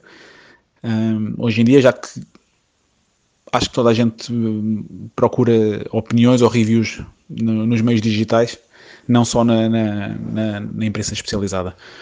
Uh, no seguimento deste tema, também uh, acharem que mais cedo ou mais tarde poderá acontecer a mesma situação que se passou com a Nintendo, por alguém mostrar ou falar. Eles assim, o risco será maior de falarem uh, mais do que podem ou, ou, mostrarem mais do que podem. Eu digo isto porque assisti relativamente ao Ghost of Tsushima e antes do embargo levantar, alguém mostrar gameplay gravado por ele, né? para, para efeitos de análise, tinha sido gravado em plena live, a mostrar em gameplay do jogo. Ah, eu tenho aqui, quando lhe perguntaram só se, o, se estava a gostar do jogo, pausou o que estava a jogar e mostrou um vídeo de uma, de uma missão qualquer, não sei se era uma missão avançada, se era uma missão de beginners, se, se, se, o embargo mencionava que não se podia mostrar, pá, não sei, eu nesse eu não sei as, as, especificidades, mas o que é que vocês acham? Que isto assim Tal como aconteceu com a Nintendo, depois por uns pagam outros. Ok? Grande abraço aos dois, portem-se bem, pessoal. PS. Senhor Rui, e que tal trazer de novo as lives de comunidade? Este fim de semana foi muito porreiro. Grande abraço e viva o Fall Guys. Ai, mocas, tu foste destapar a caixa de Pandora e eu vou ficar com azia. Yep, eu disse que tinhas gostado. O Mocas, quando me contou uh... isso, eu desafiei: olha, manda, manda, manda essa para o podcast. Sabes que a gente já falámos aqui disto, não é? Do medo que a já. gente tem de, com tantas. Realmente, isso que o Mocas disse, eu confirmo. Eu, eu, eu, até já comentei contigo, pá, deixa ter piada a gente receber os jogos, porque acho que toda a gente está a receber o jogo antecipado, toda a gente está a receber o jogo à borda. Tu abres, uh, abres um blog, abres um canal, mandas um mail e recebes o código do dia seguinte. Não sei se é bem assim, malta, mas pronto, exageradamente espalha bem né, o, o que se está a ver. Alguém vai fazer a geneira. E alguém, o Mocas diz que alguém, numa live antes do embargo, porque o Mocas confirmou que foi antes de serem as reviews, portanto, antes das reviews não houve qualquer embargo que se podia mostrar nada, não, não houve como o Last of Us que se podia fazer uma antevisão para alguns meios, como foi o meu caso. Uh, o embargo era só para review. Portanto, review e depois então o, o, outro embargo para streamings. Tu dizes que antes das reviews o gajo mostrou em plena live inconscientemente algo que tinha feito, lá está, uh, deslumbramento da pessoa em questão, uh, tesão do mijo, como se costuma também dizer, e medir pilas, tipo, olha, nha, já tenho o jogo. É basicamente esse tipo de atitude que a malta mais inexperiente, né, deste meio, que está a receber jogos. Uh, mexe um bocado. Ricardo, tu gostas muito de falar sobre este assunto. Eu nem, quero, é, eu nem quero ir muito pela, pela, por essa parte, já, já, já falámos aqui sobre o que tínhamos a falar, do, das consequências que depois quem trabalha sobre isto sofre. Volto a lembrar que uh, a última análise que o Rubber fez de um jogo da Nintendo já foi bem após o jogo sair, porque agora recebemos os jogos depois de, de, de eles serem lançados. E já sabem porquê, para quem ouviu o episódio. O Paper Mario, eu ainda estou a jogá-lo, vê lá. Uh, não consegui fazer review. problema que, que, que, eu sinto aqui. Uh, há aqui duas falácias também do público e já falámos também de, um certo deslumbramento, não foi só dos influencers, foi também da, das próprias marcas que estavam fascinados pelos números e eu compreendo que no final do dia é isso que importa, são os números. Quantas pessoas é que aquela pessoa chega, que tipo de influência consegue ter para cumprir o, ou para fazer vender aquele produto, porque acima de tudo não nos podemos esquecer isto, que as marcas querem, querem um, a nossa opinião, mas acima de tudo que ela se possa traduzir em publicidade e em comunicação sobre o próprio objeto. O facto é que continua a haver, e toda a gente faz esse tipo de confusão, que é um, só o facto de estares aqui a falar que uh, tu, não me lembro se o Moca especificamente disse que é o caso dele, mas que há muita gente que eu sei que faz isso, que quer ouvir a opinião de um jogo de parte de vista, do ponto de vista do influencer. Isso é logo uma falácia à partida.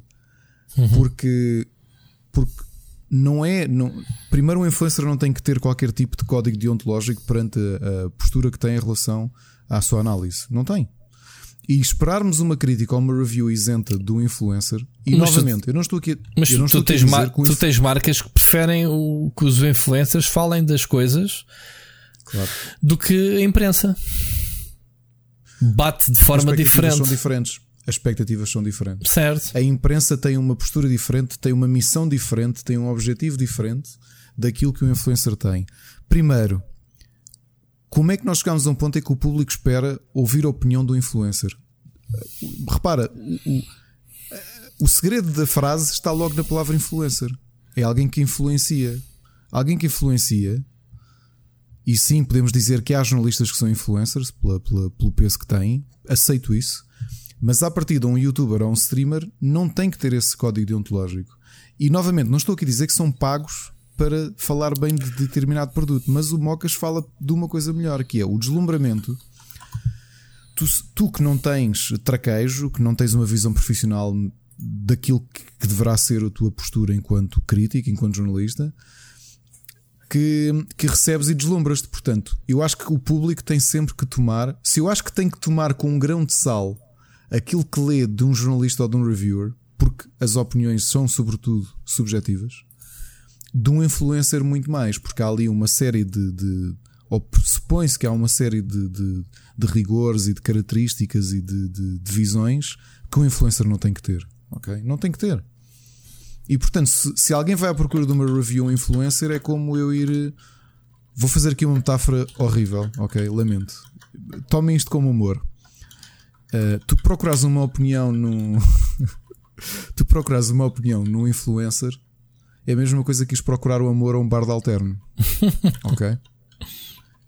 Porque não é suposto, não é esse o, não é esse o objetivo, ok? Estamos a mostrar duas coisas que parecem semelhantes, mas não são semelhantes. Eu não, eu não tenho que esperar, não me lembro agora de nenhum youtuber, ou não quero referir nenhum, ou de nenhum streamer. Eu não tenho que esperar que ele tenha uma visão profunda e que me dê uma crítica assertiva sobre. sobre Nem é só o objetivo, não é? Não é só o objetivo. O problema é que durante muito tempo, no advento para aí, digamos em 2015, quando eles estiveram mesmo muito, muito em alta, e tu tinhas os youtubers, que muitos deles saíram do gaming, que as marcas andavam com eles ao colo. Porquê? Porque eles tinham números, tinham uma legião de fãs, especialmente. Mas, ó oh, oh, Ricardo, vamos lá ver. Uh, uh, tu, quando és social media, uh, trabalhas para uma empresa em que tens que mostrar números, quando tu tens que mostrar o impacto que o produto que tu estás a vender Exatamente. teve, sim, pá, sim. tu vais ao mais, uh, tu vais claro. aos teus objetivos. Eu não, eu às vezes fico um bocadinho triste. Uh, desculpa ter-te interrompido agora, agora eu. eu. Às vezes fico um bocadinho triste porque eu, eu considero-me um jornalista, tenho carteira, eu falo jogos com paixão, mas consigo distinguir perfeitamente o campo do hype. Pá, eu, eu acho que já me vacinei contra o hype há muitos anos atrás. Portanto, não há um jogo que tu me digas que esteja-me aqui sem dormir. Já falámos sobre isso. Eu, eu não consigo. Eu gosto, adoro jogos, adoro a indústria. Digo assim, quero jogar este jogo, quero aquele muito, mas já não, nenhum jogo. Sabes aquela, aquele nervosismo quando estás no trabalho a pensar que estás ansioso para chegar a casa para jogares Sim. um jogo? Eu já não tenho Sim. isso há muitos anos. Às vezes tenho por coisas muito inocentes, experiências particulares, não do jogo em si. Mas estás a ver, eu não fico chateado. Eu posso dizer que nesta, nesta, nesta cena de da Xbox em Portugal, pá, uh, o pessoal, daí está, dou-lhes o mérito, porque o que conta é temos que tratar os jornalistas de uma forma, temos que tratar os influencers de outra forma, e o trabalho global deles é o que conta perante a marca, neste caso a Microsoft e a Xbox. Exatamente falando do evento da Xbox.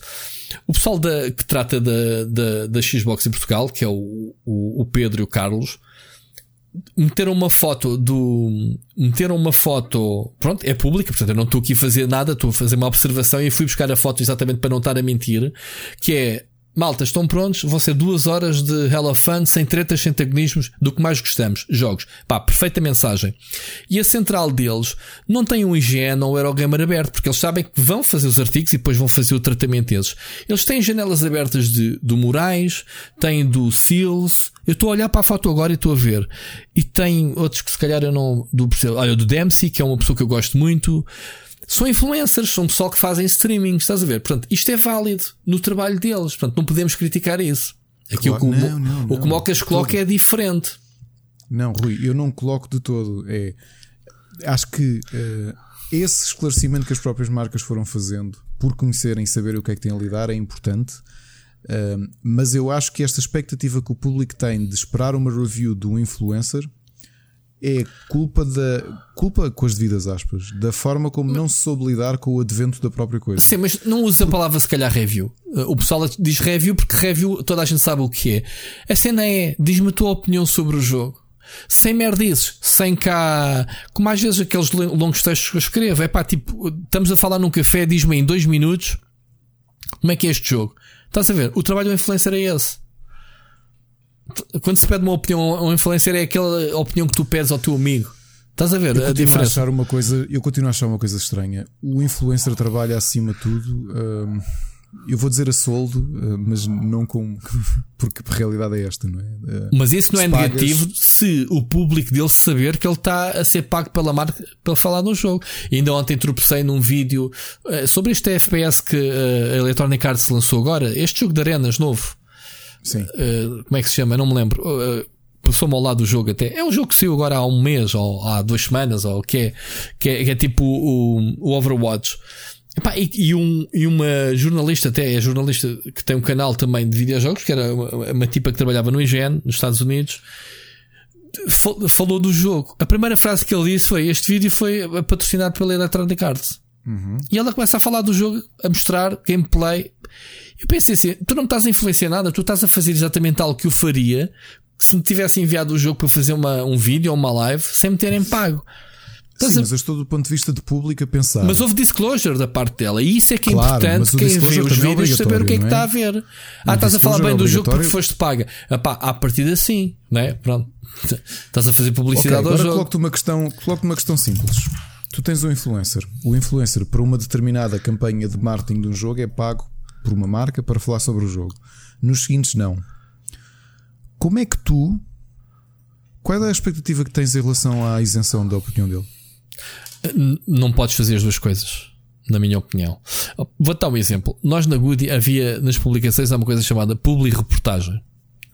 ok? sim. O que é que é? É um, é um artigo, é um artigo, eh, é um artigo com, eh, que se expande a marca, mas é patrocinado pela marca.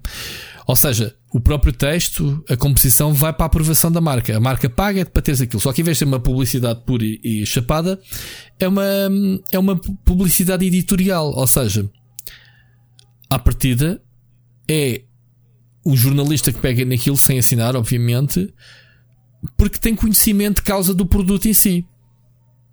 Depois leva ao tratamento do marketing e depois vai para a marca. Estás a ver? Isto utiliza-se, isto dá dinheiro às publicações.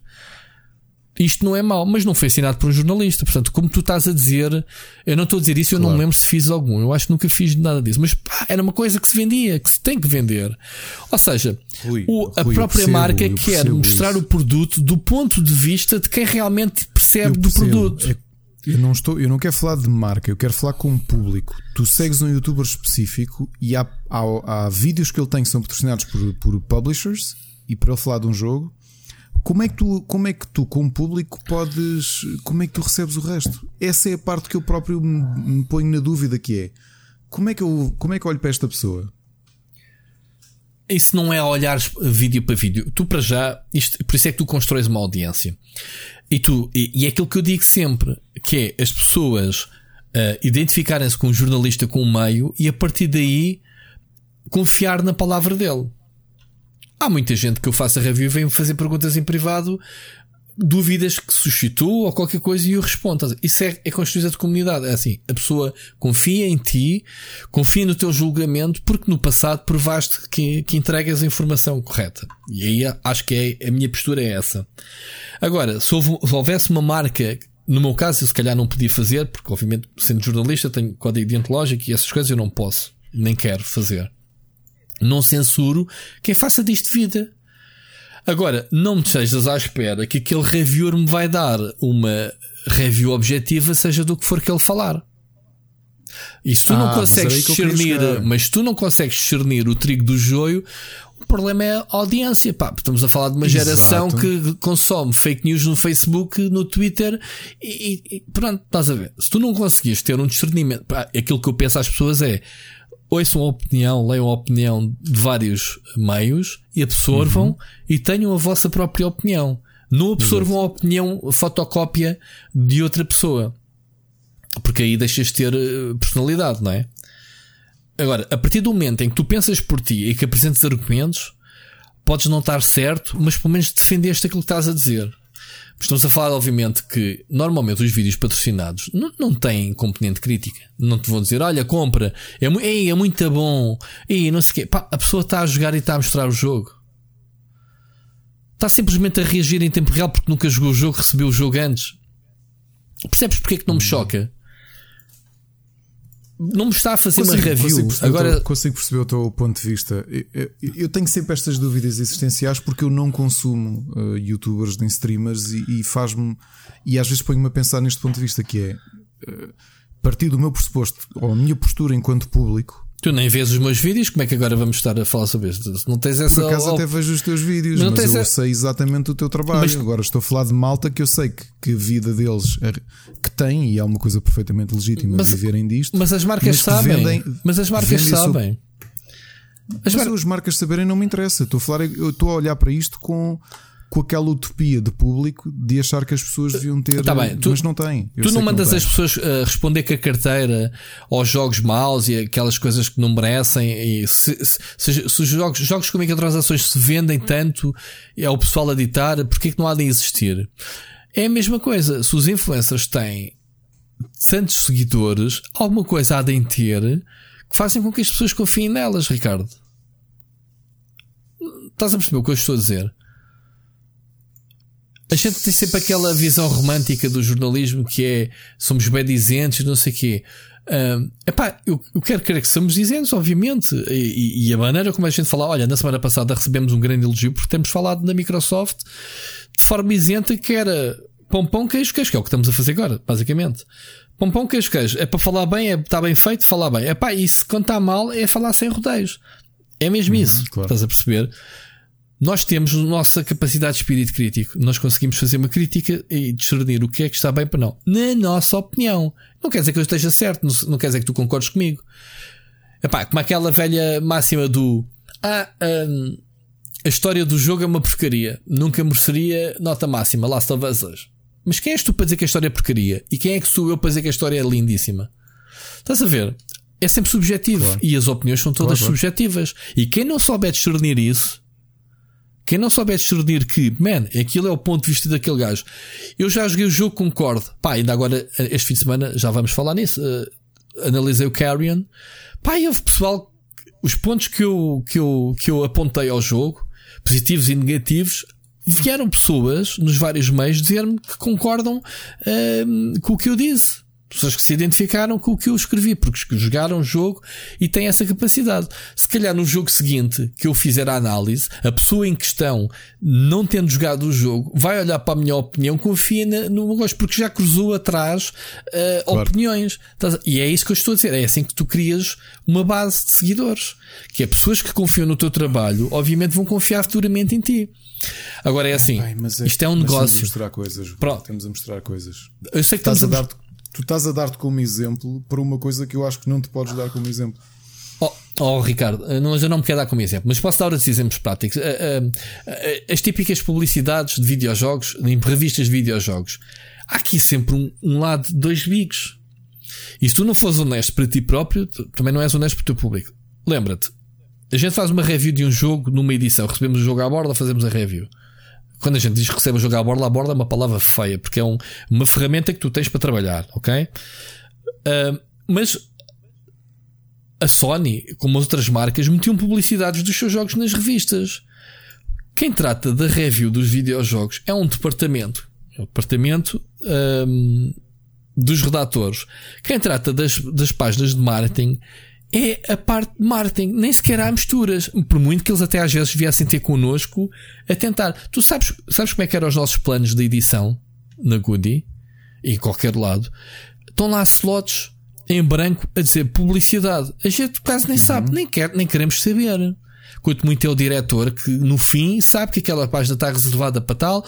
O vendedor vem dizer: Olha, a Sony ou a Microsoft ou a Nintendo ficaram com três páginas. E, e, e digo isto: pessoas que trabalham agora na indústria na, na Nintendo, que já foram jornalistas, sabem disto melhor que eu. Eles não queriam saber.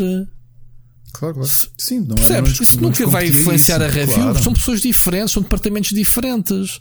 Oh, Rui, mas novamente estás a falar de imprensa. A imprensa escrita continua a existir nos dias de hoje. A imprensa. Então, ouve lá, então, tu, o, Saptec e- não, o, o Saptec não vende publicidade. Não. Não. Pronto, quem vende publicidade não sabia. sabe. Olha, estás a ver. Pronto, faço lá a ideia de quem é que. Não. Estás a ver. Porque são departamentos diferentes. Há uma equipa Claro. no Sapo a vender no Sapo geral. Atenção, o Tech é um produto do Sapo e é independente. É uma empresa à parte, como tu sabes. O Sapo Tech tem montes de publicidade. Se entrares lá agora, se calhar levas, sei lá, uma coisa qualquer. Às vezes até Claro, me aborrecem as publicidades. Eu sei lá quem é que vendeu eu aquilo. contigo, continuas, continu- mas tu estás a trazer a conversa. Eu não estou a falar disso, estou a falar de, de influencers que é uma pessoa. Uma pessoa, tu não podes vestir dois chapéus. Mas isso é um Que fenómeno cha- muito recente. Ainda estamos a digerir o que é que Eu é um é, mas influencer. Rui, tu não podes ser o gajo que hoje está a falar porque é pago para falar e amanhã é o gajo que está a falar porque é dar uma opinião isenta. Então, para É lá. estranho, meu. Então, qual é que é a É diferença estranho, entre um jornalista que faz uma review, dá uma nota a um jogo, e há um gajo que comenta assim: Aí, bem, este jogo parece ser mesmo fixe. Obrigado pela review, vou comprar. O que é que tu acabaste de fazer que a tua review é essa pessoa? Não a influenciaste? Não és um influencer, Ricardo? Não, Rui, estou-te a dizer é tu. Não. A mesma pessoa, a mesma, não, mas a mesma pessoa tem os dois chapéus. Tens o chapéu que eu, na segunda-feira, estou-te a dizer assim: olha, eu fui pago por esta marca para falar deste, deste produto, ok? E, vou, e fui pago hoje. Terça-feira, vou falar de um produto da mesma marca ou concorrente, mas esse já não é pago. Como é que tu, como público, consegues separar as duas coisas? Como é que tu olhas para a pessoa e dizer assim: pera, tu ontem eras pago para falar sobre.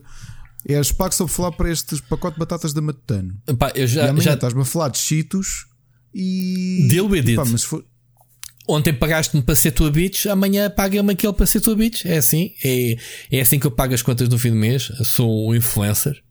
É mesmo esta atitude deles. Man, o que é que queres fazer? Não é? Ah, agora, ah, um influencer tem um canal de comunicação apetecível que se traduz em número de seguidores. Se tu tens um canal com um milhão de gajos registados, tens uma, um Instagram com não sei quantos mil, tens um Twitter com não sei quantos mil, as marcas querem, obviamente, que tu fales do produto e tu uses. Eu já vi, e já aqui te falei uma vez, um expose, não é bem um expose, mas eu já vi uma pessoa ligada ao marketing da empresa durante uma apresentação utilizar dizer assim, então sempre vais eh, publicar aquilo que estava no acordo, não sei o quê, hum, no Instagram, e o gajo virar-se e dizer, pá, então escreve lá aí o que é que tu queres. Ou seja, não foi o influencer que escreveu a mensagem, mas sim a própria marca, direto. Eu vi. Isto ninguém me contou. Eu vi. E no entanto, respeito. Man, o que, é que, o que é que é o Instagram, man? Não tem conteúdo editorial zero. É fotos, meu. É, é promover o que estás a vestir, o que estás a calçar, o que estás a. Percebes? É uma ferramenta. Tu conseguiste, porque as pessoas seguem-te no Instagram, não é para tu dar as últimas novidades sobre videojogos ou tecnologia ou, ou, ou, ou- o que é que seja de culinária ou o que é que seja o conteúdo do teu canal. Um Instagram é para, para te mostrares teu dia a dia, as coisas com que tu lidas. Eu por acaso já deixei. de- Eu usava também aquilo como só para gaming, assuntos relacionados com o Big e com jogos. Mas eu comprava uma camisola do Game of Thrones metendo no Instagram. Como é que tu vais discernir se foi a marca que te pagou para meteres aquele post ou se foste tu que curtiste e compraste a t-shirt e meteste a foto? Estás a ver? O que interessa é quantas pessoas é que viram essa foto. E se a marca Claro, sabe que tu metes uma foto dessas e tens eh, um milhão de likes, obviamente que vai para eu pagar para repetires isso. Eu, sei- eu só estou sempre aqui a falar com o público porque eu sou altamente cínico nestas coisas. Não, que e é, eu estou a servir de é- advogado do diabo e é por isso é que estamos a ter este debate, porque eu, eu compreendo as tuas, as tuas queixas, mas consigo pôr-me do lado deles, não apoiando, mas também não as criticando. Porque eu tenho o meu lado a defender. em última instância, que é eu Mas eu gosto de estou aqui a atacar, informação. eu estou só a pensar é como é, que, como é que nos dias de hoje tu consegues separar as duas coisas, percebes? Como é que um público, como é que consegues olhar para uma coisa de, com o mesmo. É estranho, pá. Não é um, não é, é, um, é um assunto demasiado. Sim, isto, isto dá um debate só para um podcast especial, ok? E se calhar com mais pessoas. Ah, a, a questão é que. Opá, vamos lá ver uma coisa. Olha, vou dar outro exemplo. Tu deves ter recebido tal como eu, mas como tu não és exibicionista como eu, eu recebo estas coisinhas, miminhos, como eu lhes chamo, e meto nas redes fotografar, mas- sociais. Sim, cheguei a pensar em fotografar, mas ainda não fotografei. Olha, vai lá, já adivinhaste o que eu vou dizer. Pronto, a, net, a, a Sony mandou para muitos jornalistas barra e influencers, portanto, todos do mesmo saco, aquela placazinha do Plus dos 10 anos, eh, com o nick das pessoas. Eu peguei naquilo, tirei uma foto. Palta, está aqui uma forma original, eh, taguei a PlayStation. Man, eu fiz trabalho de influencer, fiz exatamente aquilo que eles queriam, mandaram-me um um mimo. Não vejo inocência nenhuma, ninguém me pagou, toda a gente sabe que eu não recebi dinheiro para fazer aquilo. E ahm, são coisas giras, são, são aquilo eu chamaria uma um charme, não é? Portanto, uma um- uma campanha de charme, que é mesmo assim que é as pessoas com que eles trabalham e que a Sony todos fazem, todas as marcas fazem esse tipo de coisas, que é pá, as pessoas com quem nós trabalhamos, está aqui um miminho, está aqui uma coisita insignificante, para que as pessoas tiram fotos que te metem. Há muitas formas de fazer isso. Se eu estou de consciência de, pá, então eu tenho uma placa com o nick enviado pela Sony, ficha, somos parceiros, a Sony manda jogos. Eu digo que recebo jogos à borda e, e- e para muitos isso pode ser de influência, que é, olha, eles como receberam jogos de borda agora só vão falar bem do jogo, que era aquilo que o Moca estava a dizer. Os mais pequeninos que não têm tal experiência como nós de, pá, nós é mais jogo menos jogo, caraças. Estes pequeninos gabam-se todos, babam-se todos com um jogo só porque receberam de borda. Sim, acredito que haja, mas isso é, chama-se isso maturidade. E a maturidade da pessoa que faz isso, a maturidade do respectivo público. Ok? Porque tu, se fosses fazer aquilo que, que os influencers fazem puro e duro, tu tinhas o teu público, se calhar, que tu educaste a reagir de uma forma diferente. Claro. Isto tem tudo a ver como tu cultivas um público. Pá, há pessoal que me segue, sei lá, desde o tempo PT Gamers, há pessoal que. E outro dia estávamos a falar, estava a falar aqui com. Tenho estado ativo esta, este fim de semana, fez a primeira live em um ano e dois meses, desde a última, para tu teres uma ideia. E, e, e estávamos aqui a falar, por exemplo, o Moca estava-me a dizer que me seguia desde uma certa live que eu fiz. Uh, outro dizia-me que também me seguia desde a altura. Epá, e as pessoas vão acompanhando porque se identificam contigo. Como o João Machado outro dia estava a dizer que começou a ler o Tech porque eu estava lá, que se, pronto, que se identifica e que gosta dos, dos textos. É normal que as pessoas sigam as pessoas nos trabalhos em que tu fazes. Não significa que eu amanhã vá vender um par de colãs do, do jogo e, e diga comprem, porque pronto. Mas o disclosure, de, opá, lá está. Desde que a primeira frase que tu faças é eu fui pago para fazer este vídeo, ok? Ou este vídeo é patrocinado por não sei quem. A partir dali, ou paras de ver o vídeo, porque sabes que a marca teve influência, ou então continuas a ver o que é que a pessoa vai dizer em questão. Se te é útil ou não a informação. A cena é tu não papares tudo o que te vendem, pá. Isso é que é mau, porque o influencer dá quase. Parece que é dito como garantido que tu vais comprar aquilo que o influencer tiver para te vender, e isso é bada mal. Isso é, isso, as pessoas não conseguirem distinguir isso, não é? Mas ouve lá. Os influencers, estamos a falar agora das influências digitais. A princesa Diana era uma influencer do caraças, meu. Tu estás a brincar. Qualquer rainha ou princesa, tudo o que veste esgota nas lojas. Então isso não é um trabalho de influencer, meu. É o Claro. quê? É o quê? Ricardo. É o quê, Sim, meu? tinha- o claro Beckham, o Beckham tem os ténis novos da Adidas, não sei o que, o Ronaldo. É o quê? Aquele penteado do Ronaldo que toda a gente foi fazer o penteado igual. Então é o quê? Não é um influencer?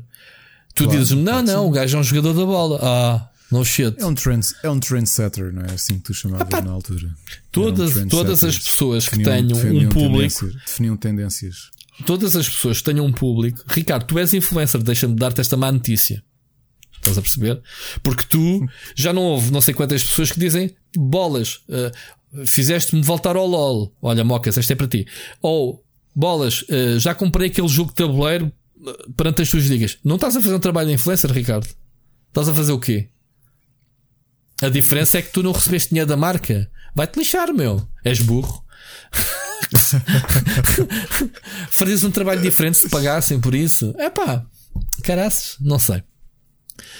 Olha, falar em sugestões, já estamos aqui muito avançadinhos na hora. Estamos, mas, mas vamos picar os outros temas. Vamos picar só de rápido. Este demorámos muito tempo com o Mocas, a culpa é tua. Tínhamos aqui um planeamento. Mas deixa-me só, deixa só dizer aqui. Leste a cena da, da Nintendo, o leak de, dos jogos clássicos da Nintendo, coisas canceladas ao longo dos Do- anos? Dos primeiros modelos e dos primeiros modelos Sim. também. Espalharam, sim, vi, vi, vi. vi. É delicioso. Mas isto faz parte da história dos videojogos. Isto devia ser público pela Nintendo. Não achas? Por acaso, sim, deviam ter um, um museuzinho nem fosse digital, porque do. Saber que, por exemplo, o Mario 64, não era? Tinha, era para ter o Luigi jogável também. Ah, o, o- Super Mario Kart, a primeira versão, não tinha drifts, por exemplo. Eu sei que normalmente a malta não gosta de mostrar isto porque tu, tu imaginas que tudo aquilo ficou para trás é esquecido, mas hum, é- acho que nós devíamos ter assumir mais, mas como, como sociedade eh, global, eh, tudo o que é criadores, eh, assumir também o, o- as tentativas falhadas e é uma, uma parte interessante do processo. Isto Eu, não é por exemplo, aos meus alunos de ilustração digo sempre: não, não- eles não deitam fora. Não, yeah. Não, é, né? Ficam- não, e isto também não deitaram continua. fora, mas escondido no código, fonte de cenas. Uhum. Como é que a Nintendo deixa isto, vai lá, lixo de código Exato. e, e, e mete-se a jeito do pessoal descobrir isto? É estranho, não é? Notoriamente não foi. O Iwata não, não, deu, vis- não deu uma vista de olhos a isto, não é? Que ele era um programador eh, exímio. Mas, mas está aqui coisas de todos os jogos, desde o Yoshi, cópias, eh, modelos diferentes. Ahm, sei lá, até, se falou- até estavam aqui a dizer que o Star Fox ao início um piloto era humano, nem sequer era os animais, eram raposas. Ah, sei lá. Ahm, ou melhor, havia um, um, um piloto humano no Star Fox 2. Ahm, Epá, N coisas. Há muita coisa. Isto, isto- isto faz-me confusão. É ser um huge leak eh, de, de, de- de dados da Nintendo. Onde é que a malta foi cavar para encontrar esta cena, man? Isto é pessoal, é muito maluco, meu. Percebes? Eu agora tinha vontade de fazer uma piada que se tinha sido o F Nintendo, mas, mas não vou fazer. Oh, coitados. até, até sprites do Zelda 3, quer dizer, era para ser um jogo, um Zelda 3 com, com a mesma perspectiva do Zelda 2. Phonics, ainda bem que houve alguém com os vídeos dentro da Nintendo. Epá, estou aqui a ver que ele está à frente é absurdo. Portanto, não há aqui muito a avançar. Eu só gostava de fazer esta pergunta: é como é, que- como é que estas coisas são descobertas sem serem oficialmente publicadas pela Nintendo? Como é que alguém esgravata isto? Ok? Uh, Eu gosto logo do primeiro, que é um tipo que é um dos developers. Ah, né, ok, que- que estava a ver diz, isto. É uma ferramenta, What the né? fuck, I haven't seen this tool. Sim, uma ferramenta que ele tinha feito em C ahm, para quando ele estava a desenvolver De onde é que os hackers eh, foram buscar esta, esta- estas informações todas? Ele próprio está admirado, ou seja, o pessoal com- com- confirma que é legítimo tudo isto. Ok. É muito engraçado. Isto é mais uma curiosidade. Pá, isto é para mim é história. Isto a Nintendo devia pegar nisto e pá, é assim, é verdade e assumir e siga. Pronto, isto foi um, um dos temas. Ahm, ok, percebi. Queres falar da, da capa? Não.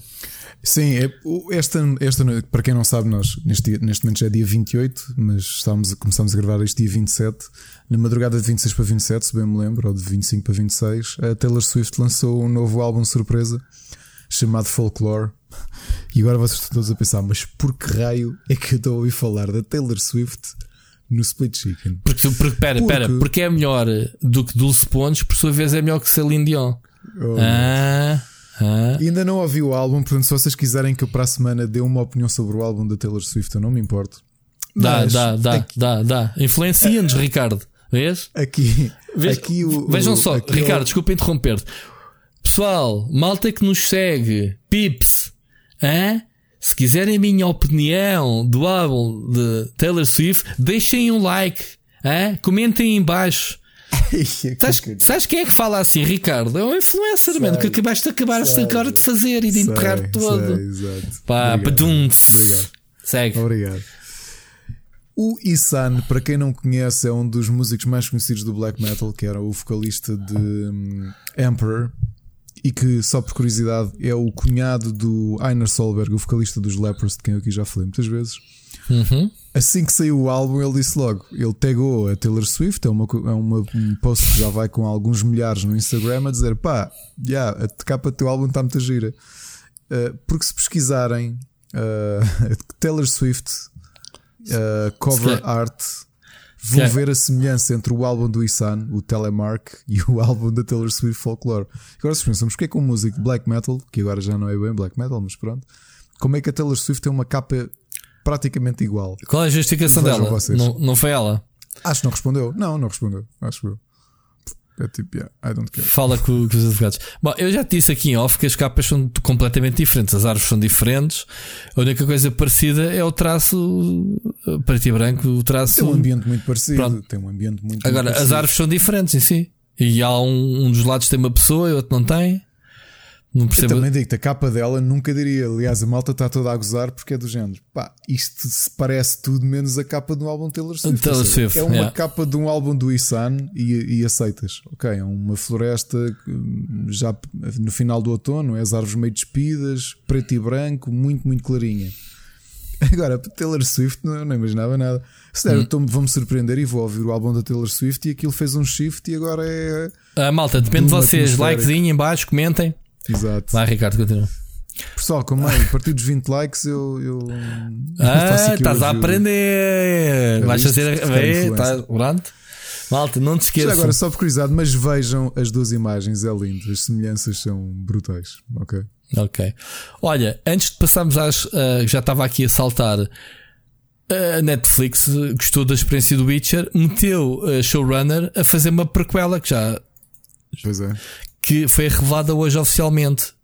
Seis episódios, live action, um spin-off do Witcher, portanto não tem nada a ver com, com o Geralt, tem a ver que passa-se 1200 anos antes das aventuras do Geralt, ok? E vamos conhecer aquele que será o primeiro Witcher. Digamos assim. É só isto que se sabe. Algum comentário queres dizer?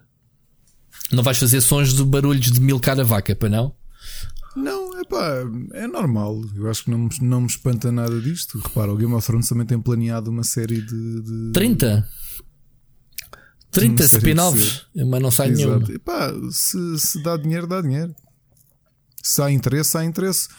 Eu não, não foi aqui que eu revelei que até o Sons of Anarchy, que é uma surpresa, não é? Tu viste a série antes de mim, olha, tu influenciaste-me a ver o Sons of Anarchy. Eu não sou influencer, eu sou um jornalista reputado. Leste uma A série já review tem- minha, talvez. Exato. A, sé- a série tem planeado um- um- uma prequela e uma sequela. A sequela é com os filhos do, do Jack. Ah, Jack, não, não é? não sabia. Mas tens Não o, te contei- não te mas tens contar o- isso? Não, mas tens o spin-off com os Mayans. Eu não vi ainda. Bem, olha, então desculpem lá, agora que me lembro que estava a conversar com, com, com, com a minha mulher quando vi esta notícia, foi, foi durante a. Foi que em maio deste ano e esqueci-me completamente de trazer isto. Até diz lá. O, vão ver, já está em, acho que já está a ser escrito, já está em A produção. prequela faz sentido, porque nunca soubemos o, o pai do Jax o que é que aconteceu. Portanto, essa história pode ser Pronto, é- contada. É, sobre a formação dos Sons of Anarchy. É sobre isso? O personagem principal é o John, é o John Teller. Pronto.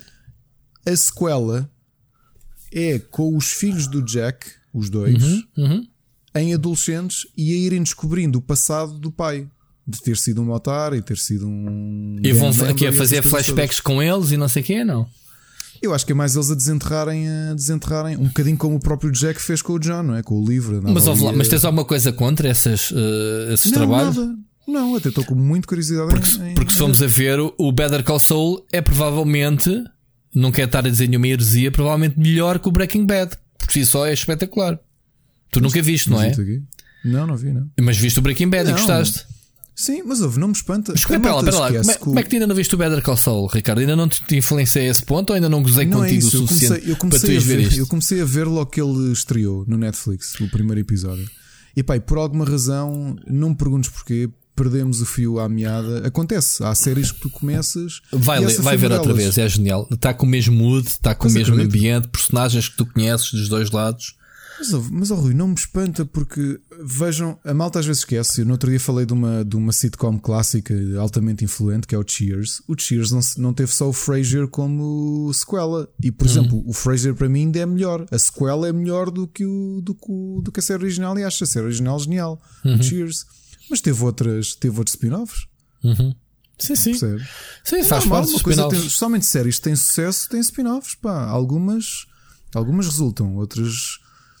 Uh, outras nem por Sim, mas, mas vamos a ver. Mas lido- aqui, aqui essa cena do Witcher, tanto quanto sei, estão a caminhar para campos não pisados pelo o Saprowski. Não é? Isto é Uhum. algo material original. Porque não tenho a certeza se isto é baseado em alguma coisa dele. Portanto, aqui estamos já a ir para lá das obras de, de, de- de fonte de inspiração. Digo eu, atenção, pelos pormenores que eu li, não há nada que diga Vamos lá ver. A CD Projekt também fez eh, coisas originais com, com o universo e, e foi o sucesso que foi e a qualidade que foi. Mas estás a ver, já há aqui aquele sentimento, vá, então bora lá ver se isto, se isto tem. Pois é assim um bocado a mês, seis episódios, vá. Vão-se dar ao trabalho todo de fazer uma, uma produção do caraças para seis episódios. Se calhar para experimentar, né? O showrunner é a mesma, portanto, a, a Lawrence Smith, Rich, Rich. Mas pronto, eu gosto, gostei da ideia. uh, tudo o que seja Witcher, já, já, a gente já gosta, né? Já, já está, já está tão popular, né? Que venha daí. Falava-se também de uma série de animação, não era? Sim, Mas isso não, não tem nada a ver. não há mais também. Ora, bora lá então às recommendations. Que já estamos aqui no nosso tempo. Eu tenho muita coisinha que experimentei, supostamente tu Força. também. Ahm, queres começar tu? Eu. Eu só tenho uma sugestão, porque o resto já. Nós a semana passada falámos do Paper Mario. Falámos. Falámos bastante Falámos? até. Sim. Então. Eu não consigo A única ac- sugestão- acrescentar muito mais porque eu tive a jogar outras coisas esta semana e acabei por não jogar muito o Paper Mario, mas ainda estou a jogá-lo. Sim. Mas diz, diz. O, hum, a única sugestão é que uh, o ano passado falámos aqui de um jogo que os dois adorámos, que foi o Bloodstain do Certo. Ritual of the Night, Sim, que tinha tido uma pseudo-prequela como um, um aperitivo, que era o Curse of the Moon. sim, sim. E saiu há poucos dias o, a sequela da prequela, que é o Bloodstain Sim. Curse of the Moon 2. E, e e que gostaste? está- Gostei, gostei bastante e, e- e é curioso que eu estava a jogá-lo e estava a sentir. Eu até, eu até escrevi isso na minha, na- no meu artigo que sai para quem está a ouvir o podcast, que saiu hoje, que é, é quando tu jogas um jogo de homenagem a jogos de NES e a sensação que eu tive foi aquela, a mesma sensação quando punha um cartucho pela primeira vez na minha Family Game, no meu Famiclone. Era tal e qual. Eu estava a jogar o jogo e parecia que estava a jogar um jogo de NES, parece que tinha regredido 30 anos, porque está tão puro. Tão... Mas eh, isso é um elogio ou, ou É um elogio, quê? para mim é um elogio, para mim é um elogio tremendo. Ok. Claro que tem coisas que na altura não seria mais difícil. Tens vários personagens jogáveis e todos eles têm habilidades e barras de vida diferente. Uh, tu antigamente podias ter vários personagens jogáveis, mas não havia Era só skin. cá- é, Era skin. Era só skin. Yeah. Era. Normalmente até era uma barra de vida partilhada ou não, depende. Um, neste é um jogo clássico ali com os miminhos eh, contemporâneos, mas eu acho que é um grande elogio ter o feedback todo de um jogo de, de um jogo pai de 89 ou 90. Para mim é, pelo menos. Não sei se calhar para muita gente não é. Ok, tenho a colher. É Por acaso, como eu, único estou, jogo. como eu já te disse, um bocado cansado das homenagens de 16 bits, eu já torço um bocado o nariz. Uh, tenho mesmo me interessar pelo jogo e posso dar o exemplo do Carrion que saiu esta semana, que é, que é o jogo que eu vou falar, que também é sem gráficos, uh, 2D, uh, jogos uh, de, de pixelizados, para 8 bits, vá, como se fosse. Mas a gente já fala Só sobre um isso. comentáriozinho, apesar de ser antigo, eu tinha aqui instalado há um tempo. eh, Eu, eu gostei muito da série Arkham, joguei o primeiro e o segundo, e por alguma razão acabei por comprar o, o terceiro e o quarto e não o joguei. E então decidi que ia retomar. O terceiro não o existe, o terceiro é o, o Origins, né? O Origins, é o, o terceiro a, a ovelha negra ordem. da- cena. Na ordem cronológica. Epá, e comecei a jogá-lo e passado 50 minutos perdi completamente a, a Do qual? Do Arkham. Do, do Arkham Origins e estava aqui para te perguntar se achas que deva saltar e sal- ir logo para o Night Sou-te sincero, não joguei o Origins, eh, sabendo que não foi feito pela, pela Rocksteady. pela Rocksteady, eh, mas também te digo que o terceiro é o mais fraco dos três. Ok? Sim, mas será tão fraco como este porque eu estava a jogar este e Não, pensar, o "Ih, fraco dos três, não, dos banal." três da trilogia da Rocksteady. Ok? Ok. O Origins foi um, um aproveitar de- na altura do hype e foi. Sim, um reskin do City, não foi? Se bem me lembro. Foi o quê? Desculpa?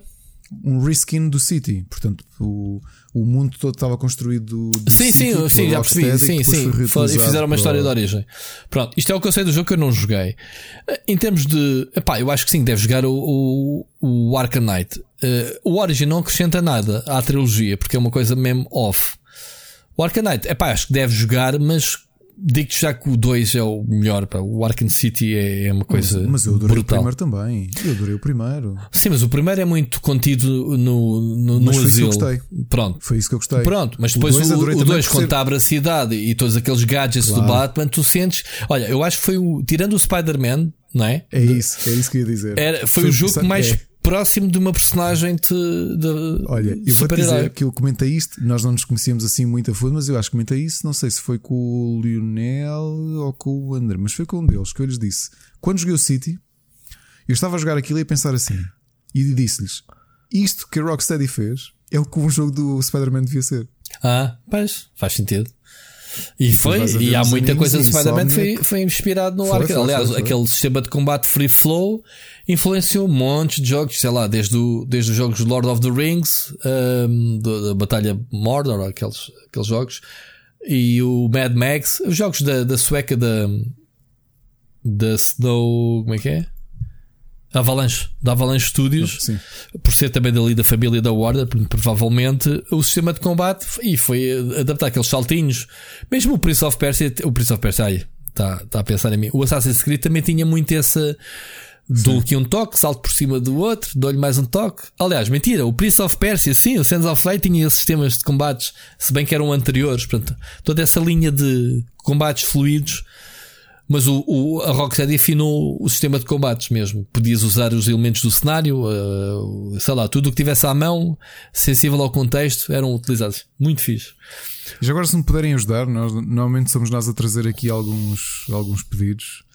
Ahm, se nos puderem ajudar nisto, quem nos ouve, se jogaram o Origins e Night, eu vou deixá-lo um bocadinho em pausa nos próximos dias, porque tenho aqui outras coisas que, que, que tenho que jogar. Portanto, isto é um jogo para o meu tempo livre. Uhum. Um, Dê-me dê-me o vosso ponto de vista se, se devo ou não saltar o Origin e, e ir logo para o Night, que assim é da Rocksteady, ou se compreendo a série como um todo, independentemente de quem a fez, se devo dar mais um.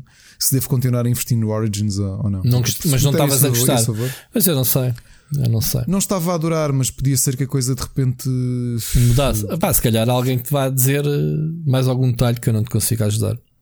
Porque eu também acho que o jogo também sinto isso. Eu não sei se não estava a olhar para ele a pensar, "Hum, amigo, já tens 7 anos e 7 anos neste mercado e há alguns jogos nota-se bem essa diferença. Eu acho que da série Arkham não. Acho que os jogos, se calhar agora ainda estão bastante bons, não? O que é que tu dizes? Não sei.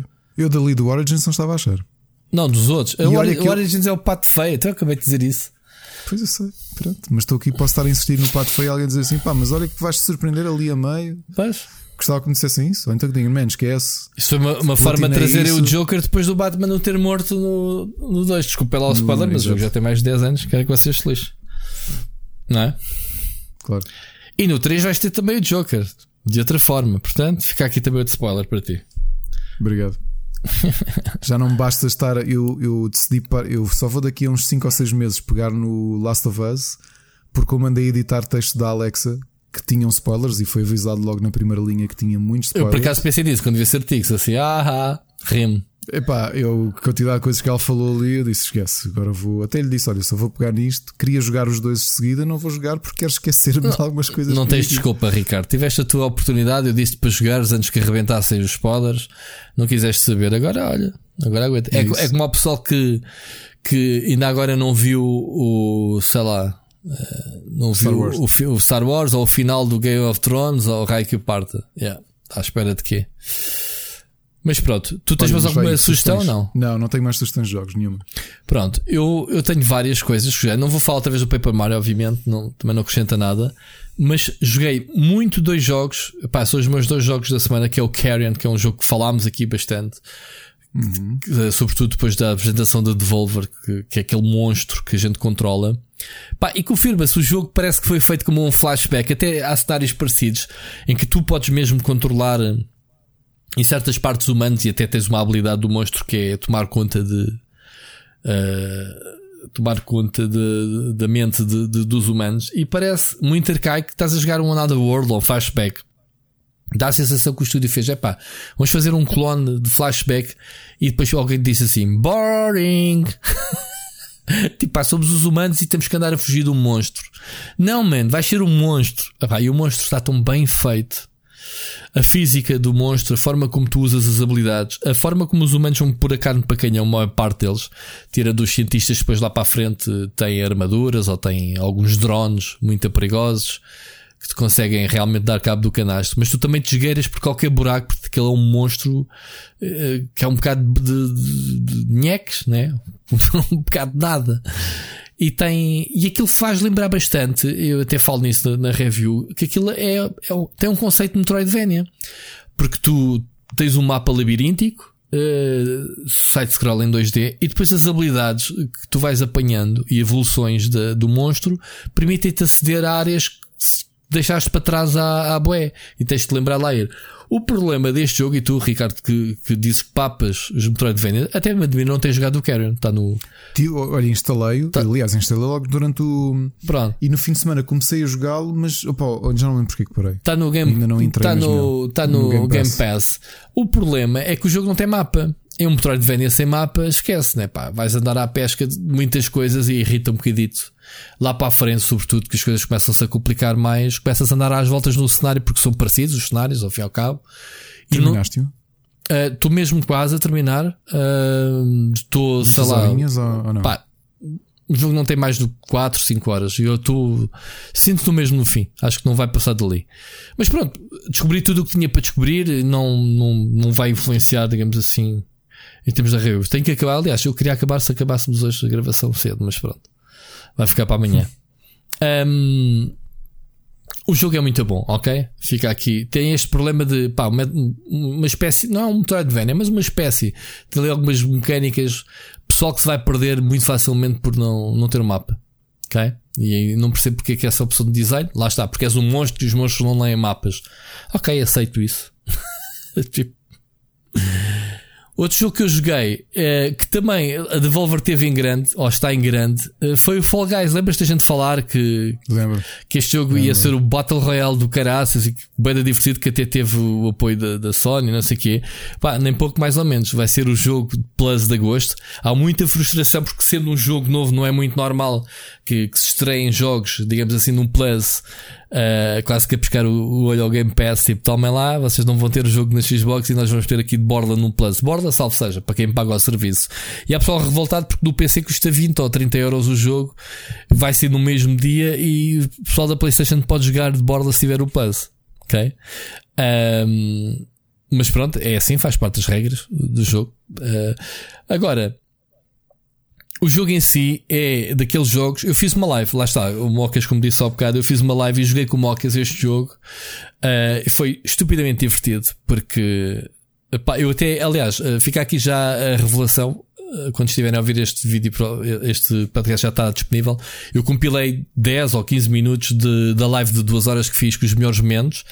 Uma coisa que eu não faço muito porque isso dá trabalho estar a escolher, mas pronto, fui picando um ou outro momento.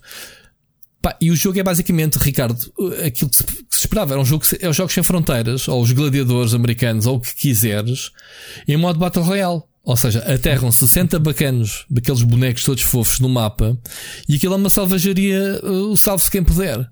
Aquilo é, ou há corridas com obstáculos, tu podes agarrar nos bacanos e, e, e não deixá-los fugir, empurrá-los lá para baixo. Tu tens uh, plataformas móveis, tu tens uh, mata de armadilhas que não te deixam chegar ao, ao, objetivo e vais filtrando a malta. Ou seja, primeira ronda são eliminados 10 ou 15, vai. Aquilo são uns 20 ou 25 mini-jogos, ou mapas, como quiseres, que vão sendo carregados aleatoriamente na, na progressão do Battle Royale, digamos assim. Até que, quando, por exemplo, estão 5 para 5, há um, uma espécie de jogo de futebol em que tu, a equipa tem que empurrar uma bola gigante para a baliza do outro lado.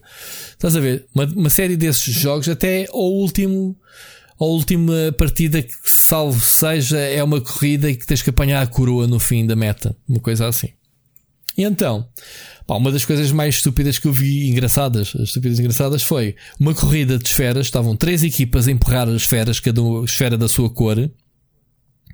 Não me lembro se eram sete ou oito jogadores de cada equipa uh, a empurrar a esfera. Houve uma que facilmente cortou a meta e as duas, do nada, eh, estás a ver que o jogo não tem comunicação, não tem voz, do nada, eu tenho isto registado e vou meter meu vídeo, trocaram e começaram a sabotar a equipa contrária. Ou seja, o pessoal começou a bloquear a bola do, do adversário para não ir para baixo, empurrando para cima, e a equipa contrária fez a mesma da outra bola. Ou seja, inverteram-se os papéis, a bola, em vez de irem para baixo, estava para cima. Tiveram ali que tempos, de forma coordenada, a sabotarem-se uns aos outros tudo ao molho.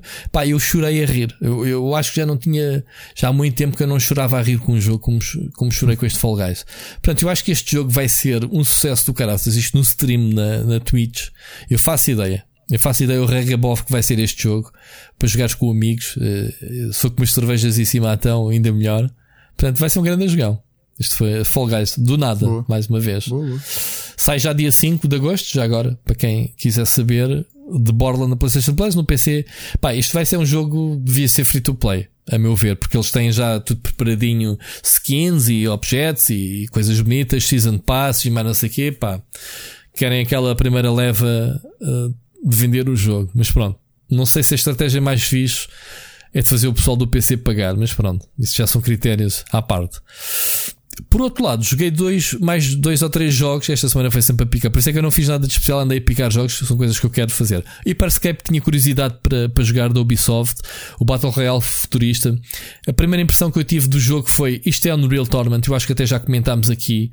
Eh, super vertical, plataformas, e foi exatamente a sensação que fiquei. Achei o jogo horrível. Joguei também no, uh, joguei com, com o Seixas e joguei com, com, com Mocas ontem até à noite e fizemos, pá, sei lá, meia dúzia de partidas e, e pá, desinstalei logo o jogo. Não, não vale a pena. Acho o jogo mal polido. Olha, o Mocas sempre que, que acabava uma partida tinha que sair fora do jogo e entrar outra vez para se chutar a equipa. Um, jogo é injusto, não, não é friendly a trazer-te para a partida. Tu entras no jogo, levas um tiro, estás fora, está muito mal otimizado em termos de loading, estás que tempo a carregar. Mas por outro lado, tem já as seasons e aquelas microtransações todas preparadinhas para investir dinheiro. Portanto, a preocupação deles foi outra. Portanto, a meu ver, Hyperscape, esquece. Comparado com os que, com, com os que estão no mercado, acho que não vai ter a mínima hipótese e rapidamente o pessoal vai se esquecer dele. Okay? Isto faz mesmo lembrar. Imagina o Unreal Tournament, em vez de serem duas equipas de 5 ou 6 para 6 ou 10 para 10, são 60, já não lembro se são 60 ou 80 gajos, agora já não me recordo. No mapa, epá, é a diferença é essa. Futurista, oh. muito projeções, saltos no ar, pá, não, não gostei nada. E depois joguei aquele jogo da semana passada falámos, o Rogue Company, que é o super genérico, o jogo crossplay que foi apresentado até na, nos Nindies, não foi? De, foi dos minis da Nintendo. Pá, recebi códigos, uh, não sei por que razão a, a Epic fartou-se de mandar códigos, ainda, ainda há bocado recebi um, um código. Uh, dei também ao, ao Seixas ou ao Castinha e jogámos ontem o Rogue Company. Pá, e o jogo não tem nada de mais, é, é jogo por equipas de 4 ou 5 com personagens com habilidades tipo Overwatch, cada personagem tem a sua cena. Uh, com o sistema de plant the bomb ou diffuse the bomb como o Counter-Strike, tá uma mistura de vários jogos, como o Valorant. Pá, super simples, super básicos, mapas pequenitos. Um, Diverti-me muito mais com este Rogue Company, só a jogar ali aquela beta, do que o Hyperscape, por exemplo. Não tem nada de especial, mas também não tem nada de mal. Então, o jogo joga-se bem. Um, e pronto, basicamente é isso. Eu acho que o jogo vai estar. Ele está em beta aberta agora, acho eu, ou beta fechada, digo. Não sei se vai ser um jogo free to play, se não vai, não tenho a certeza. Um jogo que eu também joguei, uh, ou melhor, experimentei porque não tive tempo de jogar muito, foi o Waylanders. Não sei se já ouviste falar. Já, já, já. Eu acho que o, acho que o pedi ainda não, não, eu, não recebi. O jogo, o jogo está em está em Early Access uh, e é um jogo que está a ser produzido por um estúdio chamado uh, Gat Studio ou uma coisa qualquer assim. É, é Gat Studio. Uh, e faz lembrar bastante, sei lá, um Baldur's Gate, faz lembrar aqueles RPGs com equipas, uh, não sei quantos gajos. Mas está tá bem feitinho o jogo, ok? Estava agora aqui a ler, sim, Baldur's Gate eh, foi influenciado pelo. inspirado pelo Baldur's Gate e o Dragon Age Origins. Eu acho que é bem mais Baldur's Gate do que o Dragon Age, mas pronto. Sim, o Dragon Age, o primeiro para PC, tinha esta perspectiva que também podias dar ordens aos jogadores. Ele tem um sistema de por, por, eh, por um, em tempo real ou pausas o jogo e dás as ordens, estás a ver esse tipo de combates. Sim, sim, sim. sim, sim. muito assim baseado em, em cenas de da mitologia nórdica, uh, mais céltica, assim mais druidas e essas coisas, percebes? Um, Mas pronto, só experimentei que a ver se faço uma preview. O jogo tem early access, não é, não é para fazer review. O jogo sai este ano, alguns. Uh, eu não jogo jogos uh, de early access, mas como recebi este, vou fazer uma, uma, antevisão, uma antevisão. Tem diálogos, tem uh, tudo focalizado. Portanto, tem, sabes aquele jogo que saiu, que o estúdio interessante ficou muito famoso, que, que fizeram primeiro early access, ou Kickstarter, ou o que é que é? Como é que se chama aquele. Está qual? Aquele, aquele que fez o, supostamente a sequela espiritual do Baldur's Gate. Saiu há pouco tempo. O RPG também. Uh, que já saiu o 2, entretanto. Não recordo agora o nome. E saiu para a Switch, entretanto, o jogo. Uh, pera. Um, não é o Pillars of Eternity? É o Pillars of não, Eternity. Isso é da, esse é da Obsidian. Não. Está só de qual? Uh, tem, é outro nome, tem um e o dois. Também escolhes a classe ao início, não sei o que, é muito parecido. Bah, não interessa, pronto. É um jogo que faz lembrar também isso. Baldur's Gate acho que é uma referência para as pessoas perceberem. Portanto, Waylanders está em Early Access. Eu sou contra jogos em Early Access, mas este até está com um valor de produção que está, está a ficar fixe, o jogo. Ok? Um, vamos ver como é que o jogo se vai tornar. Por fim, uh, por fim nada. Foi só isto. Foi só isto, não. Esta semana foram muitos jogos. Experimentei. Sim. Um, coisas pequenitas, nada de grandes. Estou à espera de para a semana. Acho que é para a semana receber o Horizon. Não, é esta semana. Esta semana sai o Horizon, né? Uh, esse vai ser já uma empreitada maior. Vai ser o jogo de agosto, digamos assim séries e filmes. Hum, a semana passada fiquei a dar feedback do Kirst que disse que ia ver. Lá está, para tu veres, eu ando. Se a semana, um bocadinho, entretanto. Se a semana passada anunciei que tinha saído esta série, vi 5 episódios. Okay. Uh, Confirma-se o Morlan. Uh, é uma personagem dentro do, dentro do mesmo nível do, da outra personagem do Vikings que ele faz. Tu o que é que achaste da série? Viste quantos episódios? E a Ana é que viu mais, eu fui picando, mas sabes que o Tom continua a achá-lo um bocado. Há qualquer coisa na filmagem que não. Tem valores de é produção, é aquilo tem uns efeitos. É, é, não, não sei, cor. Pá, tem um, para, para mim tem um ar um bocado pueril. Achas? Acho. Tipo acho. Guilherme Tell, aquelas produções da Europa do Norte, para aí? É pá, talvez, talvez. Mas digo já que não, não me disse nada. Não, ok. Não. É assim, está uh, a gostar a desenvolver. Pá, vou no quinto episódio para tu teres uma ideia. A miúda, uh, acho que fica logo definido no primeiro episódio. Tem que entregar a espada ao. Ao, ao Merlin. Ao Merlin, que supostamente é o Excalibur, é. né? Se vamos aqui fazer é. o, o, paralelo é com, lá, com a lenda. Ali, Sim, mas aquilo é anterior ao. É anterior. A espada chama-se é. uh, o Dente do Diabo. Ou o que é que é? É uma espada que todos os reis querem ter. E Tem... ela foi entregue pela Senhora do Lago, não é? A mãe. Essa parte eu... Que é a mãe dela. Exato. Sim, porque elas, ela pertence a uma raça de fadas que arrancam as, as asas e não sei o que. São meio humanas, mas uh, são. Uh, eles têm um nome que agora não me recordo. Um, e então ela, ela anda para entregar a espada, vai no quinto episódio que se chama-se, o episódio chama-se Encontro, portanto eu suponho que seja neste, realmente. Ela já, já identificou e eu acho que eles vão cruzar. Ainda não se cruzaram sequer. Portanto, a série está lenta. Depois ela anda com um tipo chamado Arthur. Pá, e todos estes nomes, Marlon, Arthur e não sei o quê, é para esquisito. Mas Epá, o Arthur, a Ana também perguntou isso, só que o Arthur é demasiado novo, novo para ser Não aquele... deve ser o mesmo Arthur, mas isto é trollice. Para ser o Arthur tem que ser filho do Other Pendragon que há de aparecer, entretanto. Ele é. Ele até é meio. meio negro, portanto, ele é, é, é, é acho que é o pai dele é, é, porque o pai dele aparece na série. O pai dele é negro e a mãe não se sai, não se vê. Ele é, ele é, estás a ver, tem ali um misto e tem uma irmã. Ele não sei se é o Arthur de, de, que a gente conhece, mas é um troll do eu caraço. Acho que é possível que queiram que seja, porque eu sei que há lá Uh, o Other Pendragon também entra. Portanto, aquilo foi ali uma, uma apropriação, uma mudançazinha das lendas arturianas. Mas não sei, há qualquer coisa no tom e no visual da série que, que parece-me tudo demasiado. Pá, há é... muitas séries destas de, de, Sim. de fantasia com este aspecto um bocado pueril, um bocado para teenager, sabes? Ah, pá, mas aquele tem acho que a negro, série é aquele tem, tem cabeças a rolar e o caraças. Atenção. Epá, tá bem, não deixa de ter um ar assim um bocado de série. Não sei. Pronto, mas Oh, é- o, o gajo que faz de Merlin, que é o Gustav Skargard, ou como é que ele se chama, pá, é, é uma visão do Merlin bêbado, a visão do Merlin tipo, perdeu supostamente, o Merlin perdeu a magia. Estás a ver?